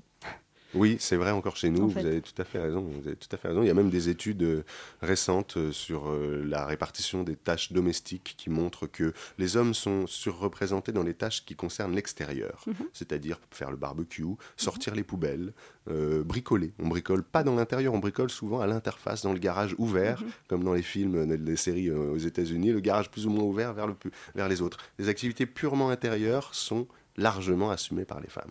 Oui, donc vous avez tout à fait raison. Et je crois que d'autres études montrent qu'au niveau de, de du nombre d'heures passées aux, aux travaux euh, domestiques, euh, Oui, les alors là, femmes, euh, n'ont, hélas, n'en ont pas beaucoup, euh, n'ont pas pu en donner beaucoup aux hommes. Non, qui- ça, vous avez tout à fait, semble tout à qu'il fait raison, c'est la double journée euh, pour les femmes.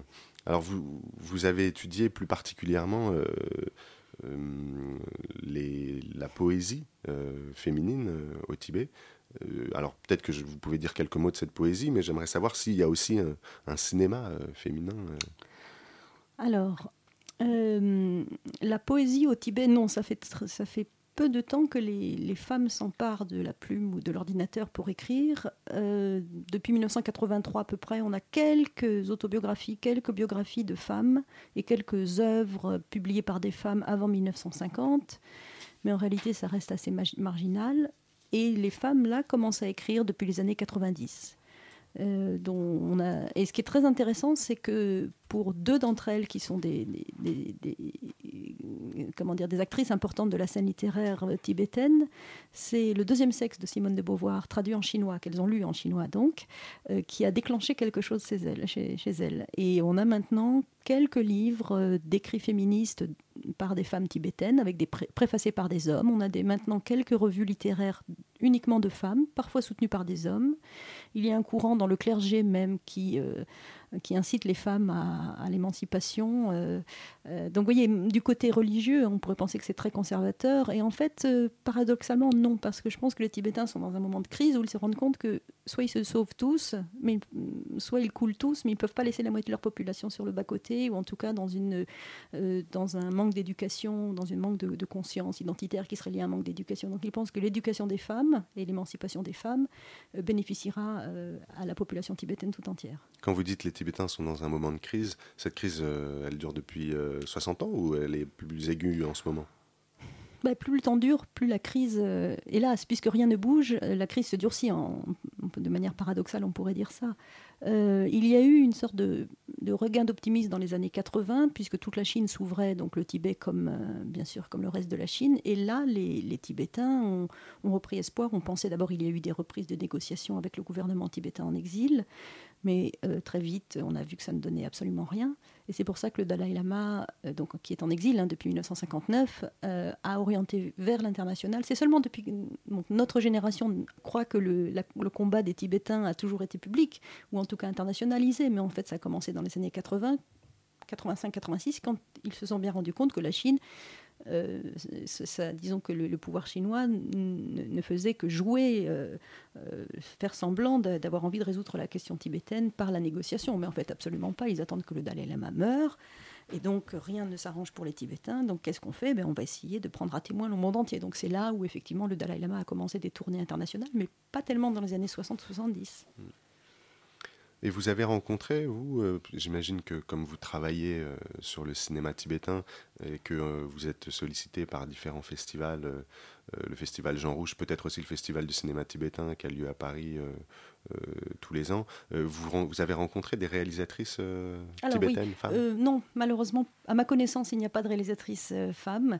Euh, c'est de la technique, c'est encore assez masculin. Euh, Les femmes ne, ne sont pas très à l'aise avec la technologie, je pense. Enfin, c'est une possibilité. Elles participent à des films, elles jouent bien sûr dans certains films de fiction, mais malheureusement, les femmes ne se sont pas encore empa- emparées de.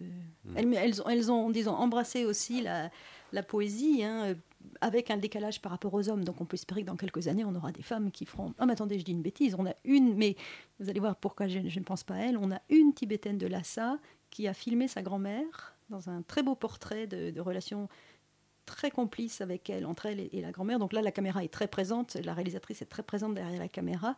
Donc c'est la seule réalisatrice femme que je connaisse et elle vit en France pour faire des études de cinéma. Elle est en formation à la Sorbonne.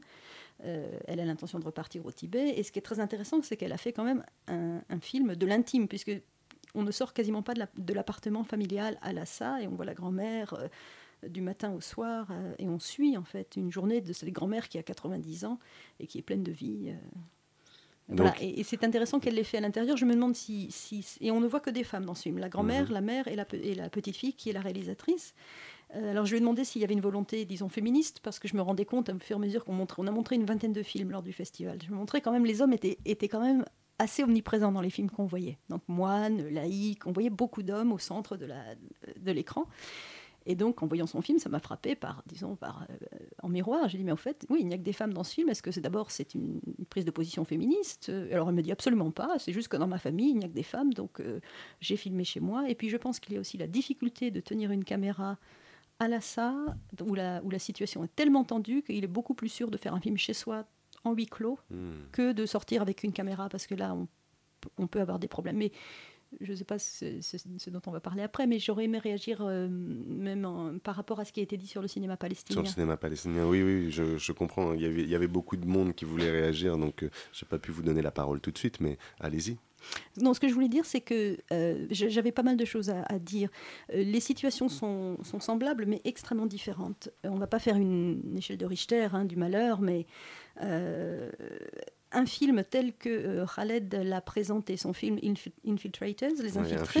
Mhm. euh, qui montre donc euh, un documentaire qui montre des, des Palestiniens qui, qui passent le mur, etc. Et ça, c'est un film, euh, si on, si on, si on- mutatis mutandis, hein, donc un film similaire au Tibet, au- filmé au Tibet par un Tibétain. Je pense que le réalisateur euh, va en prison dans les deux jours qui viennent. Le film ne peut pas être montré au Tibet si jamais il arrive à le faire par miracle, alors que lui, il a réussi à le montrer euh, en Palestine. Il parle de centre culturel français à Gaza. Il n'y a pas un seul centre culturel de quoi que ce soit en zone tibétaine. Euh, la situation est beaucoup plus tendue. C'est le silence. Et derrière le silence, il faut écouter ce que les gens ont à nous dire. Mais on ne peut rien dire frontalement. Je vous donne un exemple. Un réalisateur tibétain, en fait, qui n'était pas vraiment réalisateur, un jeune homme tibétain venu du Tibet en exil, qui repart au Tibet en 2008, vous savez, euh, juste avant les Jeux Olympiques. Il a pris sa caméra, il voulait filmer les Tibétains, il voulait juste leur demander qu'est-ce que vous pensez des Jeux Olympiques, qui allaient donc euh, Je crois me souvenir de cette affaire. Tendru Wangchen, six ans de prison. Il n'y avait rien de politique dans le film, si ce n'est tout en sous-entendu. Bien sûr, les- les- les- la plupart des Tibétains disaient nous on s'en fiche des Jeux Olympiques, ce qui compte c'est euh, comment est-ce qu'on vit en tant que Tibétain ici. Il n'y avait pas un mot contre le Parti communiste chinois, pas un- alors le terme indépendance était bien sûr complètement banni. Euh, il, est, il est en prison pour six ans. Euh, je prends un autre exemple, des Tibétains qui, euh, qui font passer des photos avec leur téléphone portable, des photos de gens qui s'immolent par le feu, parce que vous savez qu'il y a une, vague d'immolation par le feu, c'est c'est cinq ou six ans de prison. Donc il n'y a juste aucune marge possible. Un autre exemple pour le, festival Jean Rouge, quand on a, enfin le festival Les Regards Comparés Jean Rouge, quand nous avons cherché des films à montrer, nous voulions un film qui venait du Tibet en euh, clôture. Euh, C'est-à-dire c'était un film de fiction, les organisateurs étaient d'accord pour qu'on montre un film de fiction en clôture. Donc j'ai contacté le, réalisateur que je connais et je lui ai dit est-ce que tu acceptes qu'on montre ton film en clôture? Euh, Il dit ah, je dois demander à mon producteur, je ne suis pas sûre et on a été en lien avec le producteur qui est chinois et le producteur nous a répondu non, je suis désolé, j'ai peur que votre festival soit politique alors qu'il n'était absolument pas politique et s'il est politique, je ne veux pas de problème et je ne veux pas de problème pour le réalisateur. Donc en fait, ils sont toujours sur le qui-vive et ils s'autocensurent en, en permanence. Donc, en fait, hein, le, cinéma tibétain, c'est là sa limite, c'est-à-dire qu'on ne peut parler, enfin, le, nombre de sujets qu'on peut aborder sans être censuré ou sans, s'auto-censurer ou sans terminer en prison ou dans un exil forcé, ça restreint le, champ des possibles énormément. Je...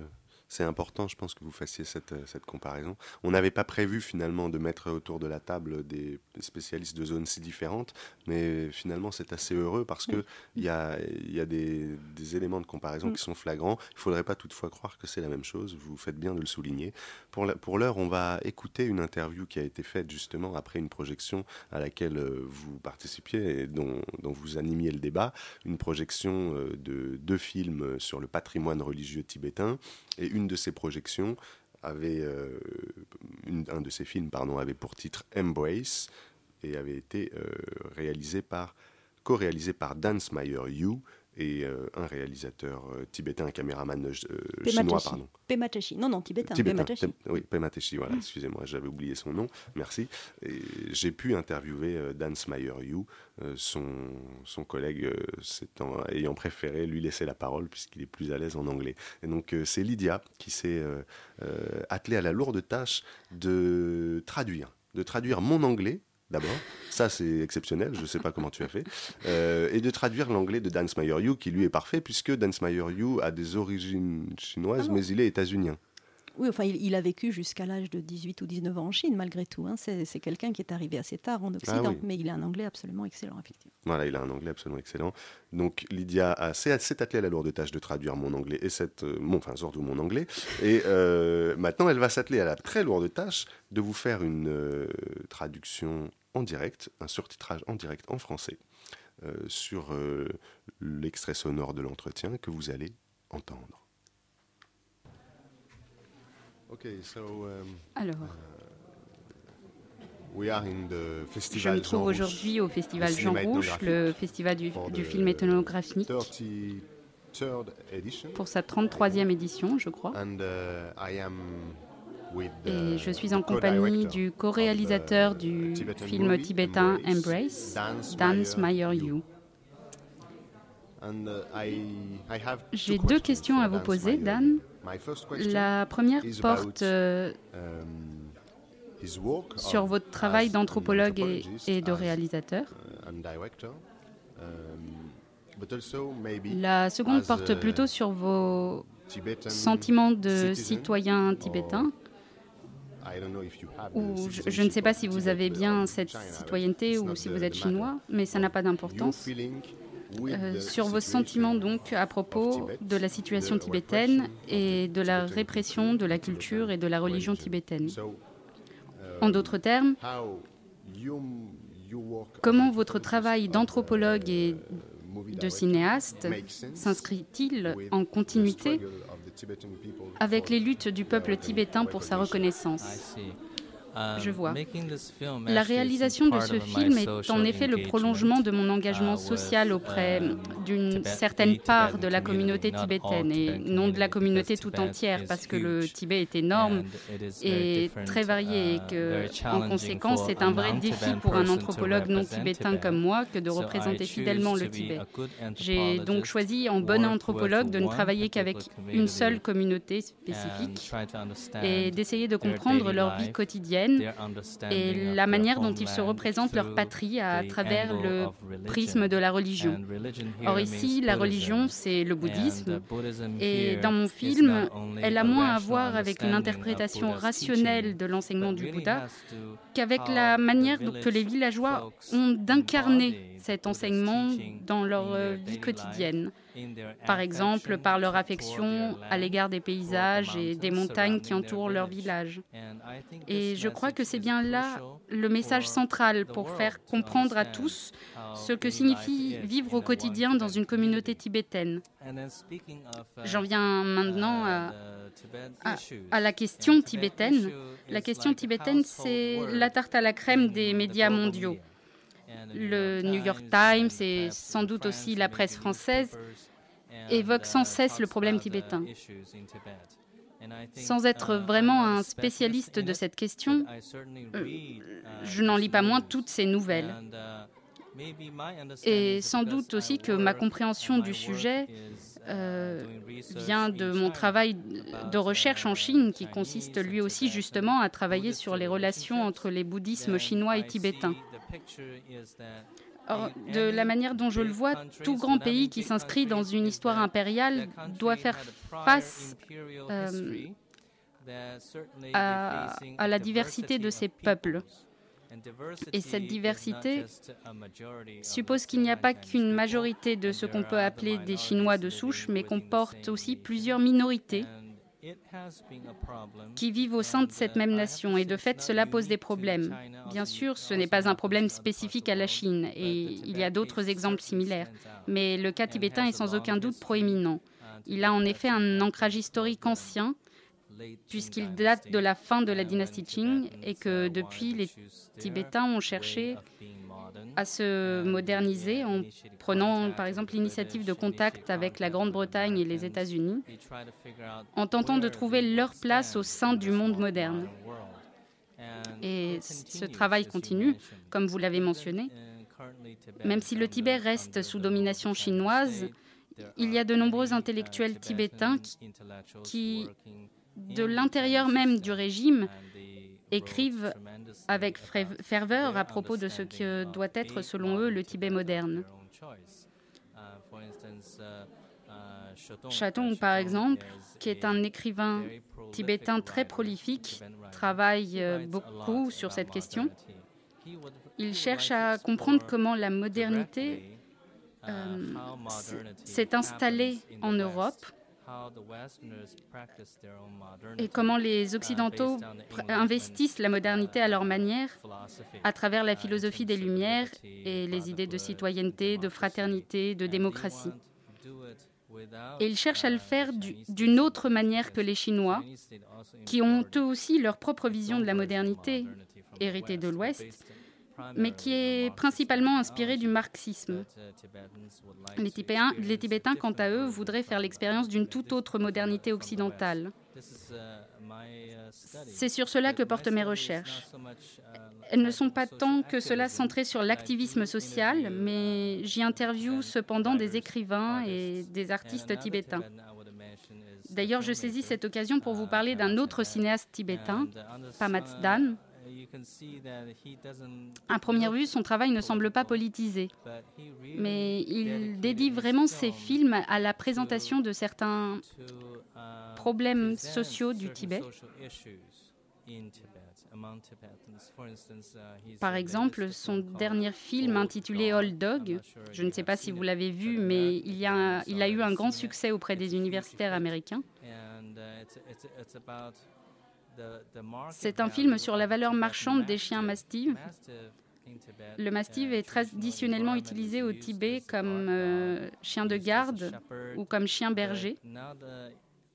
Mais à présent que l'économie de marché chinoise se développe à toute vitesse, les gens ne sont plus simplement intéressés par des montres suisses ou des voitures clinquantes, ils sont aussi devenus friands de produits ethniques exotiques. Et donc les, mastifs tibétains sont devenus l'un de ces produits de haute valeur. Et donc dans son film, Pamatsadan suit un chien âgé et suit le conflit d'un père et de son fils à son sujet.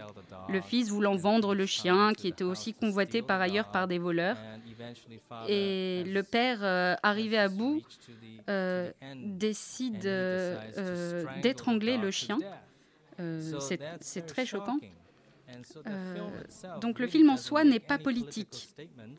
Mais si vous êtes un passionné de cinéma, vous pouvez voir comment Pamad Sadan parvient avec beaucoup de talent à dépeindre le chaos social à travers l'architecture ou encore la manière de traiter les chiens.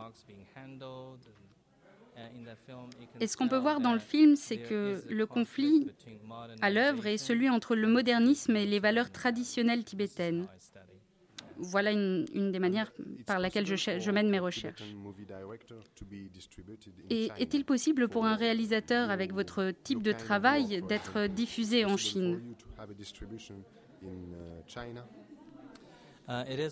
Oui, c'est possible.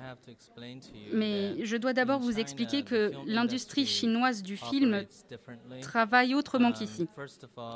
Tout d'abord, pour tourner un film de fiction, il, il vous faut d'abord déposer une demande au bureau du film de Chine. Et si vous passez la censure, vous, vous pouvez alors faire circuler votre film. Dans le cas contraire, votre film n'est pas diffusé. Donc les sujets sensibles comme la religion ou l'ethnicité sont difficiles à aborder. Or, ce sont les sujets centraux de beaucoup de films tibétains. C'est un fait que ce type de censure est plus tatillonne pour nous que pour les films chinois classiques.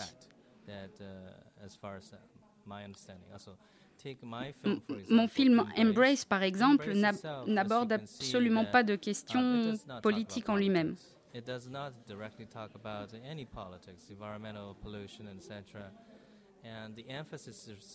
Il est vraiment centré sur l'aspect traditionnel de la culture tibétaine. D'un côté, c'est bien le fait d'une certaine censure qui fait que nous ne sommes pas censés aborder certains problèmes qui remettent en cause l'État. Mais d'un autre côté, tout le monde cherche à faire des films.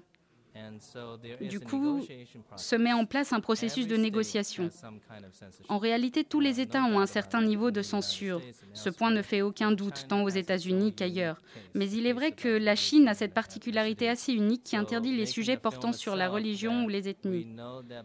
Donc nous connaissons les limites. Et il est vrai qu'une fois celles-ci outrepassées, vous ne pouvez plus distribuer votre film.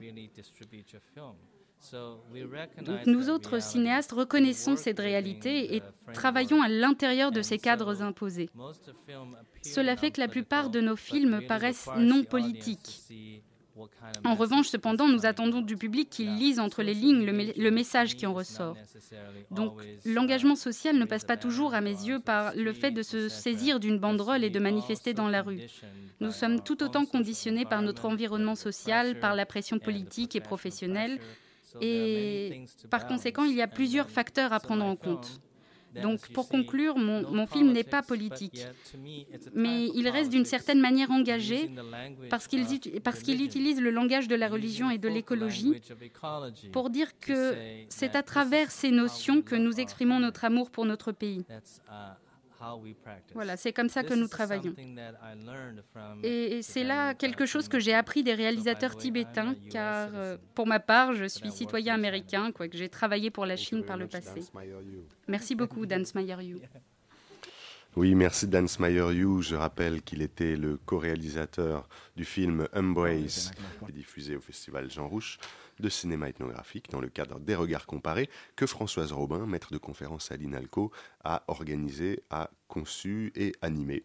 Euh, une petite précision encore, Dance Meyer You, euh, c'est un profil un petit peu difficile à comprendre au premier abord parce que il a grandi en Chine, il a fait sa thèse aux États-Unis, une thèse d'anthropologie à l'Université de Californie, et il est ensuite parti travailler en Allemagne. Et il est maintenant anthropologue au Max Planck Institute de Göttingen.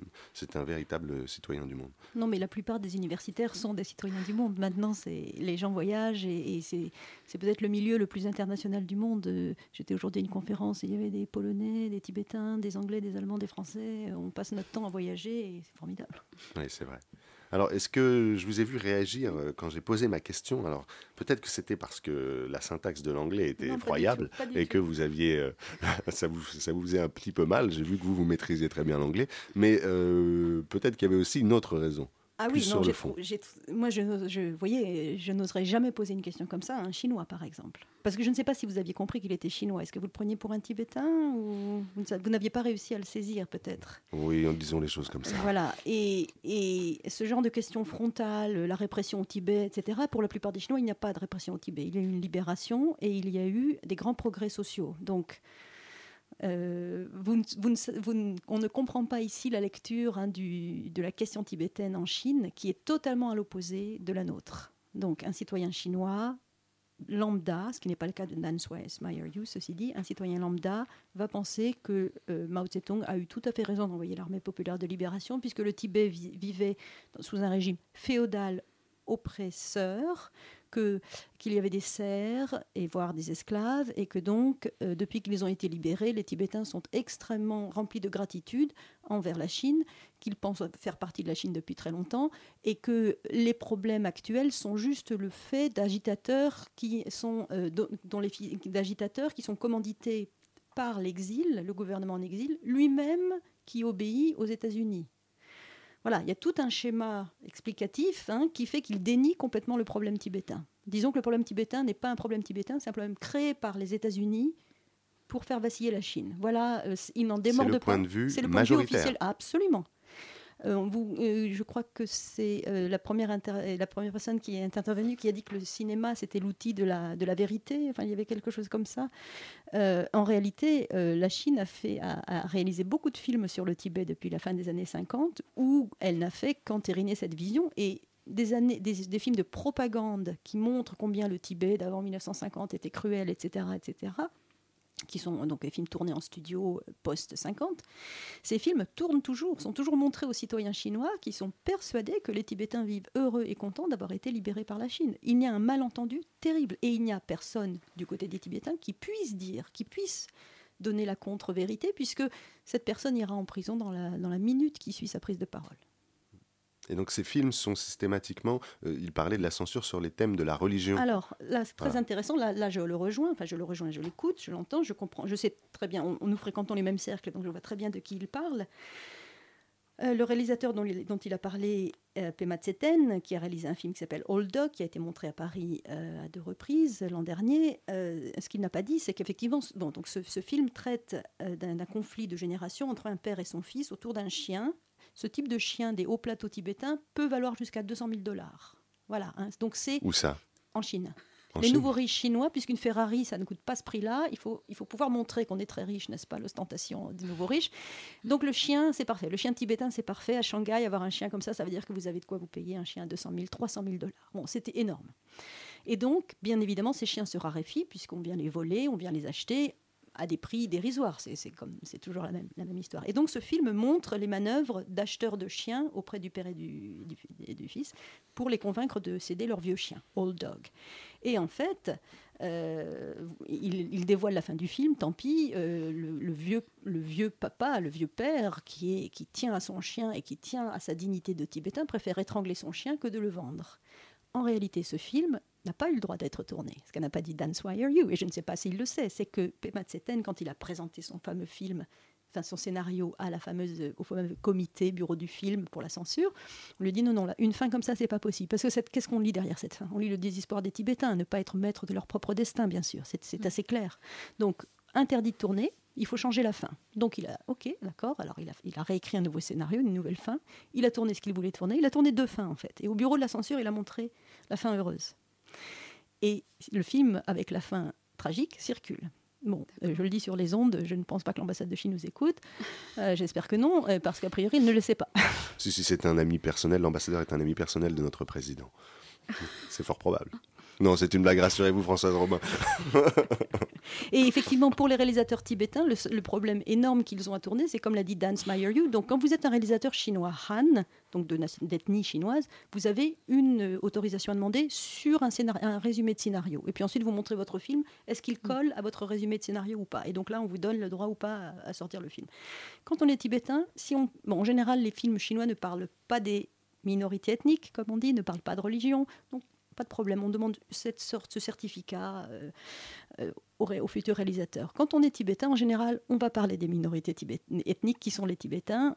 Euh, il n'y a pas que comme minorité ethnique, mais enfin, c'en est une importante et qui pose des problèmes. Donc, elles vont parler des Tibet, ils vont sûrement parler de religion. Donc, il faut demander trois autorisations, enfin, trois validations par le bureau du film, par le bureau des affaires religieuses, par le bureau des affaires ethniques. Et non seulement il faut donner un résumé du film, mais il faut donner tout le scénario du film quand on est tibétain. Donc vous voyez. De fortes chances qu'il ne passe pas. Il y a de fortes chances qu'il ne passe pas. Et comme disait Dan Smayeryu, qui rejoint ce que vous avez dit tout à l'heure, c'est que le champ des possibles est extrêmement contraint, puisqu'on ne peut pas tourner tout ce qu'on veut tourner. Encore moins que quand on est un réalisateur chinois. Radio Campus Paris, 93.9.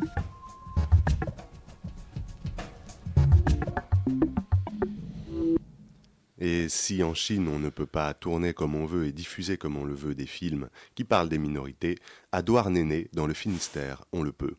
À Douarnenez, dans le Finistère, il y a le principal festival de cinéma sur les minorités, en tout cas celui qui a eu la plus longue durée de vie, puisqu'il en est à sa 36e édition en 2013 et qu'il fêtera sa 37e édition l'année prochaine avec une thématique sur les peuples des îles de l'Indonésie. Et nous avons par téléphone Erwan Moalik, qui a été et qui est encore un animateur important de ce festival. Vous êtes avec nous, Erwan Moalik Bonsoir, oui, oui, oui. Oui, vous êtes. Euh, la, liaison passe bien avec le Finistère. Oui, ça va, très bien, oui. La météo le permet, oui, sans doute. Bon, alors est-ce que vous pouvez nous, nous parler un petit peu euh, de, de, ce festival pour donner envie aux étudiants parisiens et à tous ceux qui nous écoutent de s'y rendre? Euh, bah, je ne sais pas quelle, quelle, connaissance ils en ont. Effectivement, tel que vous l'avez décrit, ça fait, c'est donc la, la 37e édition qui va démarrer euh, l'an prochain. Euh, c'est un festival qui est né, euh, pas par hasard tout à fait, dans l'endroit où il se situe, c'est-à-dire à Douarnenez. Il est né d'une convergence, entre guillemets, de, euh, de, de, de, de, gens à la fois cinéphiles, à la fois militants contre un projet de centrale nucléaire à Plogoff, qui travaillaient sur la marée noire, qui travaillaient sur tout ce qui est langue et culture bretonne de l'époque, dans les années 70. Et effectivement, tout cet ensemble-là a fait que le désir qui peut être une recherche euh, à la fois d'identité, enfin de, de, connaître sa culture entre guillemets, euh, a, été euh, a été de, faire un travail sur chez nous, mais en allant s'intéresser aux autres. Et donc une ouverture. Et en 78, le festival a débuté sur un, travail sur le peuple québécois qui venait d'accéder au pouvoir entre guillemets au Québec avec le Parti québécois. et, mais qui avait été porté par un mouvement culturel et social très fort et qui était un peu similaire, hein, toute, toute, proportion gardée, à ce qui se passait en Bretagne dans les années 70 au niveau culturel. Et donc voilà, c'est un peu comme ça que ça a démarré, et puis on a eu ce désir après de prolonger, euh, c'est un peu l'idée, on fait une première opération, puis après comme il y a un public qui a, une, fin de connaître de ce qui se passe ailleurs, le, je faisais partie des, fondateurs de, ce festival à l'époque. On a décidé de continuer ce travail et puis chaque année d'essayer d'aller ou vers des, réalités qui étaient plus proches de nous au niveau de l'Europe ou de partir dans des dans des destinations plus exotiques ou du moins plus lointaines et essayer de faire ce travail un petit peu de balance et de meilleure connaissance des peuples en général et des minorités en particulier comme vous le décrivez et de donner à, à voir euh, je dirais, un ensemble de films et avec des témoins qui viennent euh, euh, abonder ou compléter ou débattre autour de propositions comme là juste avant moi on parlait du Tibet, on avait fait ce travail là sur la Chine et le Tibet aussi dans les années 80 dans les années 80. Et justement, vous, vous avez la chance de pouvoir euh, évaluer de, dans, le, dans un temps relativement long euh, l'appréciation par euh, le public de ces films sur les minorités, faits par les minorités pour beaucoup d'entre eux. Est-ce que vous constatez ces dernières années un regain d'intérêt pour, pour ce, ce cinéma-là? Euh, oui, enfin disons sur l'histoire comme vous le disiez, on, a eu un, gros engouement donc à la fin des années 70. Je, je situerai ça jusqu'à l'arrivée de euh, de Mitterrand au pouvoir, là, grosso modo. Après, on est apparu comme des sortes de ringards qui continuaient à s'intéresser des minorités, mais c'était plus l'air du temps et que le, monde fonctionnait différemment. On allait, demain, on allait raser gratis. Tout était pour le mieux dans le meilleur des mondes. Et puis, en fait, on a vu que c'était reparti. Sur la fin des années 80, il y a eu un retour. Euh, je parlais justement de la Chine et le Tibet en 89. Le, lors de ce festival que nous avions choisi, hein, sur parler des diverses minorités justement de, Chine, avec le Tibet en exergue, est tombé l'année de Tiananmen. Donc ça a donné une autre, une autre dimension au festival. On s'est retrouvé à, à, montrer des films qui donnaient un autre éclairage sur ce que les médias relataient sur euh, euh, ce qui se passait là-bas en Chine, et puis des témoins qui revenaient de, Chine et qui venaient parler euh, aussi des minorités à travers l'événement. Et par la suite, tout a, tout a continué, disons. Le, festival a repris une, une, autre dimension, entre guillemets, plutôt dans les années 90, et, et sachant qu'a priori, on était en plus dans une posture un petit peu plus, comment dirais-je, plus facile en termes d'organisation, parce qu'au bout de dix ans de travail, euh, bah, où le festival s'arrête, où il prend une autre dimension. Et là, on dans notre dimension, il y a eu cette histoire euh, de la Chine et le Tibet qui après a été euh, une orientation vers des, peuples autochtones de la planète, comme les aborigènes d'Australie ou,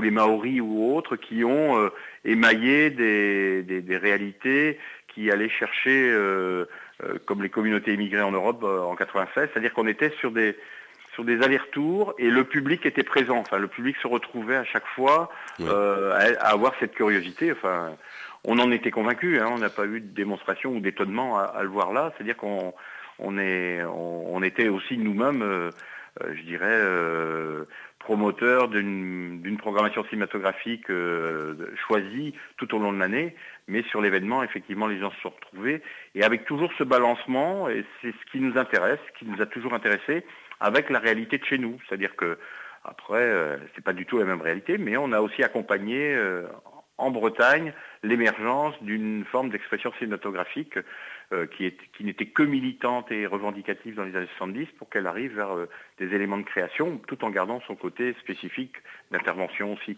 Donc vous arrivez à maintenir ce lien entre le festival et euh, les langues et cultures bretonnes qui, a été, qui, ont, qui ont été un peu l'étincelle qui a donné naissance à ce festival. C'est-à-dire qu'il ne devient pas juste un festival de cinéma, de cinéma documentaire sur les minorités. Ben, on, est, on est en plus dans une ville de, de 14-15 000 habitants, donc on n'est pas, on, n'est pas dans, un, dans une structure complètement extérieure à la ville, on est sur une, une des plus grandes places de la ville, on, est, on investit la ville, donc les gens croisent le lieu, l'agora, qui, est un petit peu le lieu que nous créons. Les, lieux de projection sont dans différents endroits de la ville, il n'est pas dans un grand palais des congrès. Donc effectivement, euh, ben, les, citoyens, les habitants qui sont peut-être moins motivés, entre guillemets, sur... Euh, le festival lui-même se sentent concernés et, et, accompagnent, alors euh, parfois euh, pour, aller voir des films, assister à un débat, euh, venir voir des expos ou bien visiter une librairie aussi que, l'on fait chaque année. C'est-à-dire que mhm. ce, côté public pour nous est déterminant. N'importe comment le, euh, pour être très prosaïque, euh, si on n'avait pas le public, le, festival ne tiendrait pas économiquement. Donc euh, c'était, on n'est on n'est pas dans, on n'est pas dans une grosse ville très riche. Donc il faut effectivement que le public soit au rendez-vous et, et qui nous permette de, de, garantir plus de 40% des recettes de, de l'opération pour pérenniser un projet qu'on en, qui n'a de sens que sur la durée. Quoi. Eh bien, j'espère que le public sera toujours au rendez-vous l'année prochaine et que quelques étudiants parisiens, nos auditeurs euh, en priorité, euh, auront rejoint Douarnenez pour cela. Je vous remercie, Erwan Moalik. Je vous en prie. Bonsoir. Nous allons maintenant nous quitter nous quitter, Lydia et Françoise Robin, vous qui êtes euh, autour de moi à cette table. Et nous allons nous quitter avec quelqu'un que Erwan Moalik connaît certainement bien, c'est Jean Mallory. Jean Mallory, fondateur de la collection Terre humaine, grand anthropologue spécialiste des Inuits et des peuples hyperboréens, comme il les appelle, et Jean Mallory qui nous a accordé un entretien. Et lorsque Jean Mallory accorde un entretien, c'est toujours profond et c'est toujours poétique. Alors nous allons écouter sa voix. Je vous laisse donc euh, avec la voix chaude et profonde de Jean Mallory. Radio Campus Paris en direct 24 heures sur 24 sur www.radiocampusparis.org.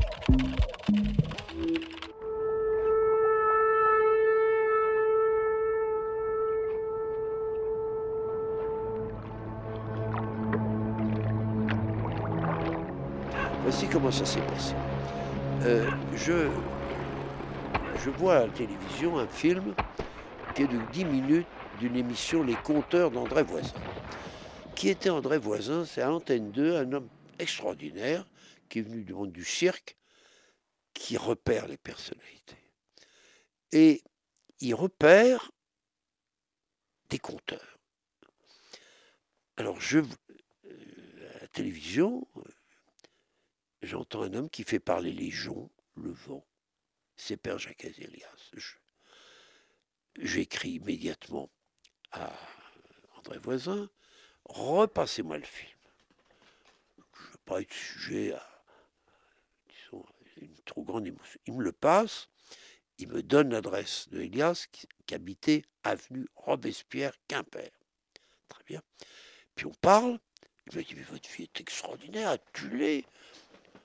Mais il faut faire un film. Écoutez, c'est déjà tellement difficile les Esquimaux. Moi-même, c'est ma, ma personnalité que je commence à comprendre, qui est double, qui est une. Compliquons pas. Mais vous avez tort.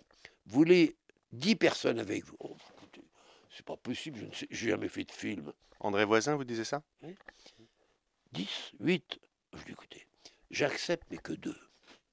Mais je les choisis. Alors, je les ai choisis. L'un, vous allez voir, je, le- je lui ai fait passer un examen personnel, ce qui n'est plus possible aujourd'hui. Personnel, là, et pied noir. Très sensible, très bon caméra.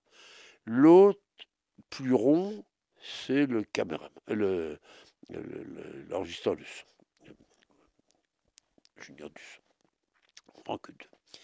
Ils arrivent, je parle couramment la langue, je dis aux Inuits, voilà. Alors là, tu vas te charger du, du cinéaste, tu le mets sur un traîneau, on va le mettre pendant une journée, tu vas te promener, s'il sort du traîneau, tu lui tapes sur la tête.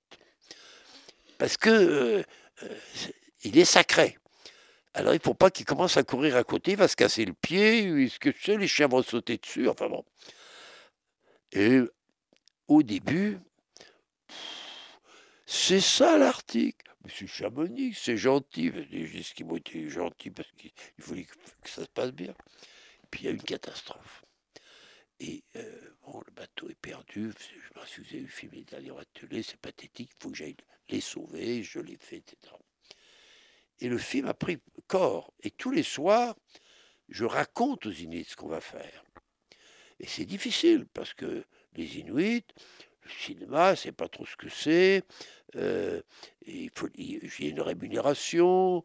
euh, alors on dit, tu payes quelqu'un, là, il passe que trois minutes. Nous, on est là pour, pour 15 jours. Enfin, bon, tout ça. se- Et puis il y a ce drame qui nous lie. Bon, ça se passe pas trop mal. On est en quelle année? Hein? 68. Si ce n'est que ça devient de plus en plus passionnant, et j'envoie un message à Paris en disant c'est extraordinaire, envoie-moi de la pellicule. Il se débrouille, je me souviens, il s'appelait Paul Casanova. Par des moyens que je ne comprends pas, il arrive à me faire envoyer tout ce matériel qui est là et, on m'envoie un message. Vous avez, euh, je ne sais plus combien, milliers de mètres. Et je, mais il faut que j'ai une prolongation. Donc, je suis dans un tout petit hameau, et là, je les prends à part, je dis, je vous prends un à un. Je lui dis, je vous demande 15 jours.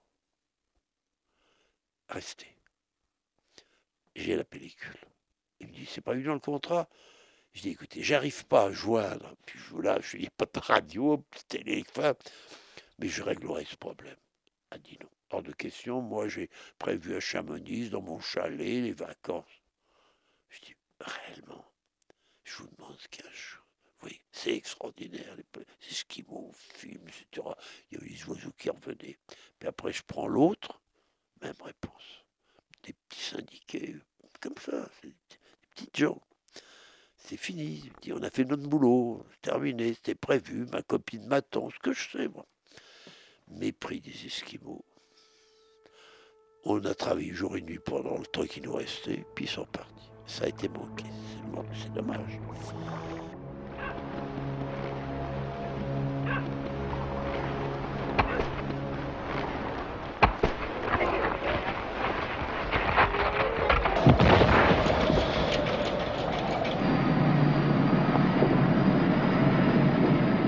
La caméra de l'auteur s'attache à saisir les sursauts d'une société en mutation.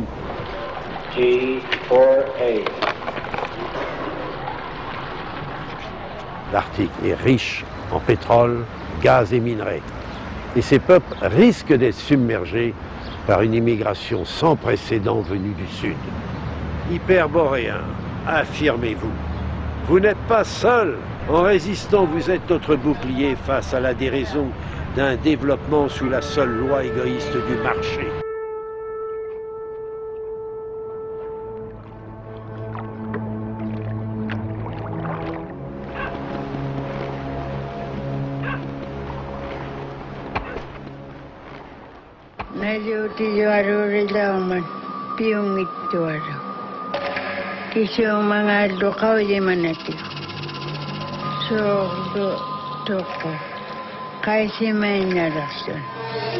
On nous annonçait un film de 3 heures sur la banquise. On se retrouve plongé dans un véritable polar. inspiré d'une légende qui a tenu en haleine des générations d'Inuits. Celle d'Atanarjuat, un habile chasseur traqué par un rival jaloux.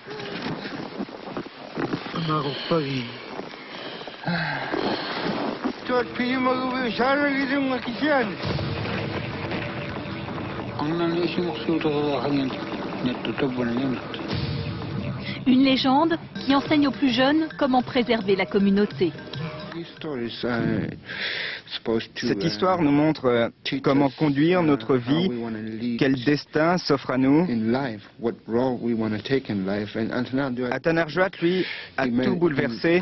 Il a transgressé les coutumes en prenant la femme d'un autre. Et quand on vole la femme d'un autre, mieux vaut savoir courir. Après tout, c'est la légende de l'homme rapide. Épopée lyrique, drame, comédie. Atanarjuat, c'est aussi une formidable plongée dans le temps, avant que les Inuits ne soient en contact avec le monde des Blancs. Pour un coup d'essai, c'est un coup de maître. Ce premier film Inuit de l'histoire a reçu la caméra d'or à Cannes. Pas de quoi impressionner Zacharias Kunuk, le réalisateur, et pour cause, il n'avait jamais entendu parler du festival.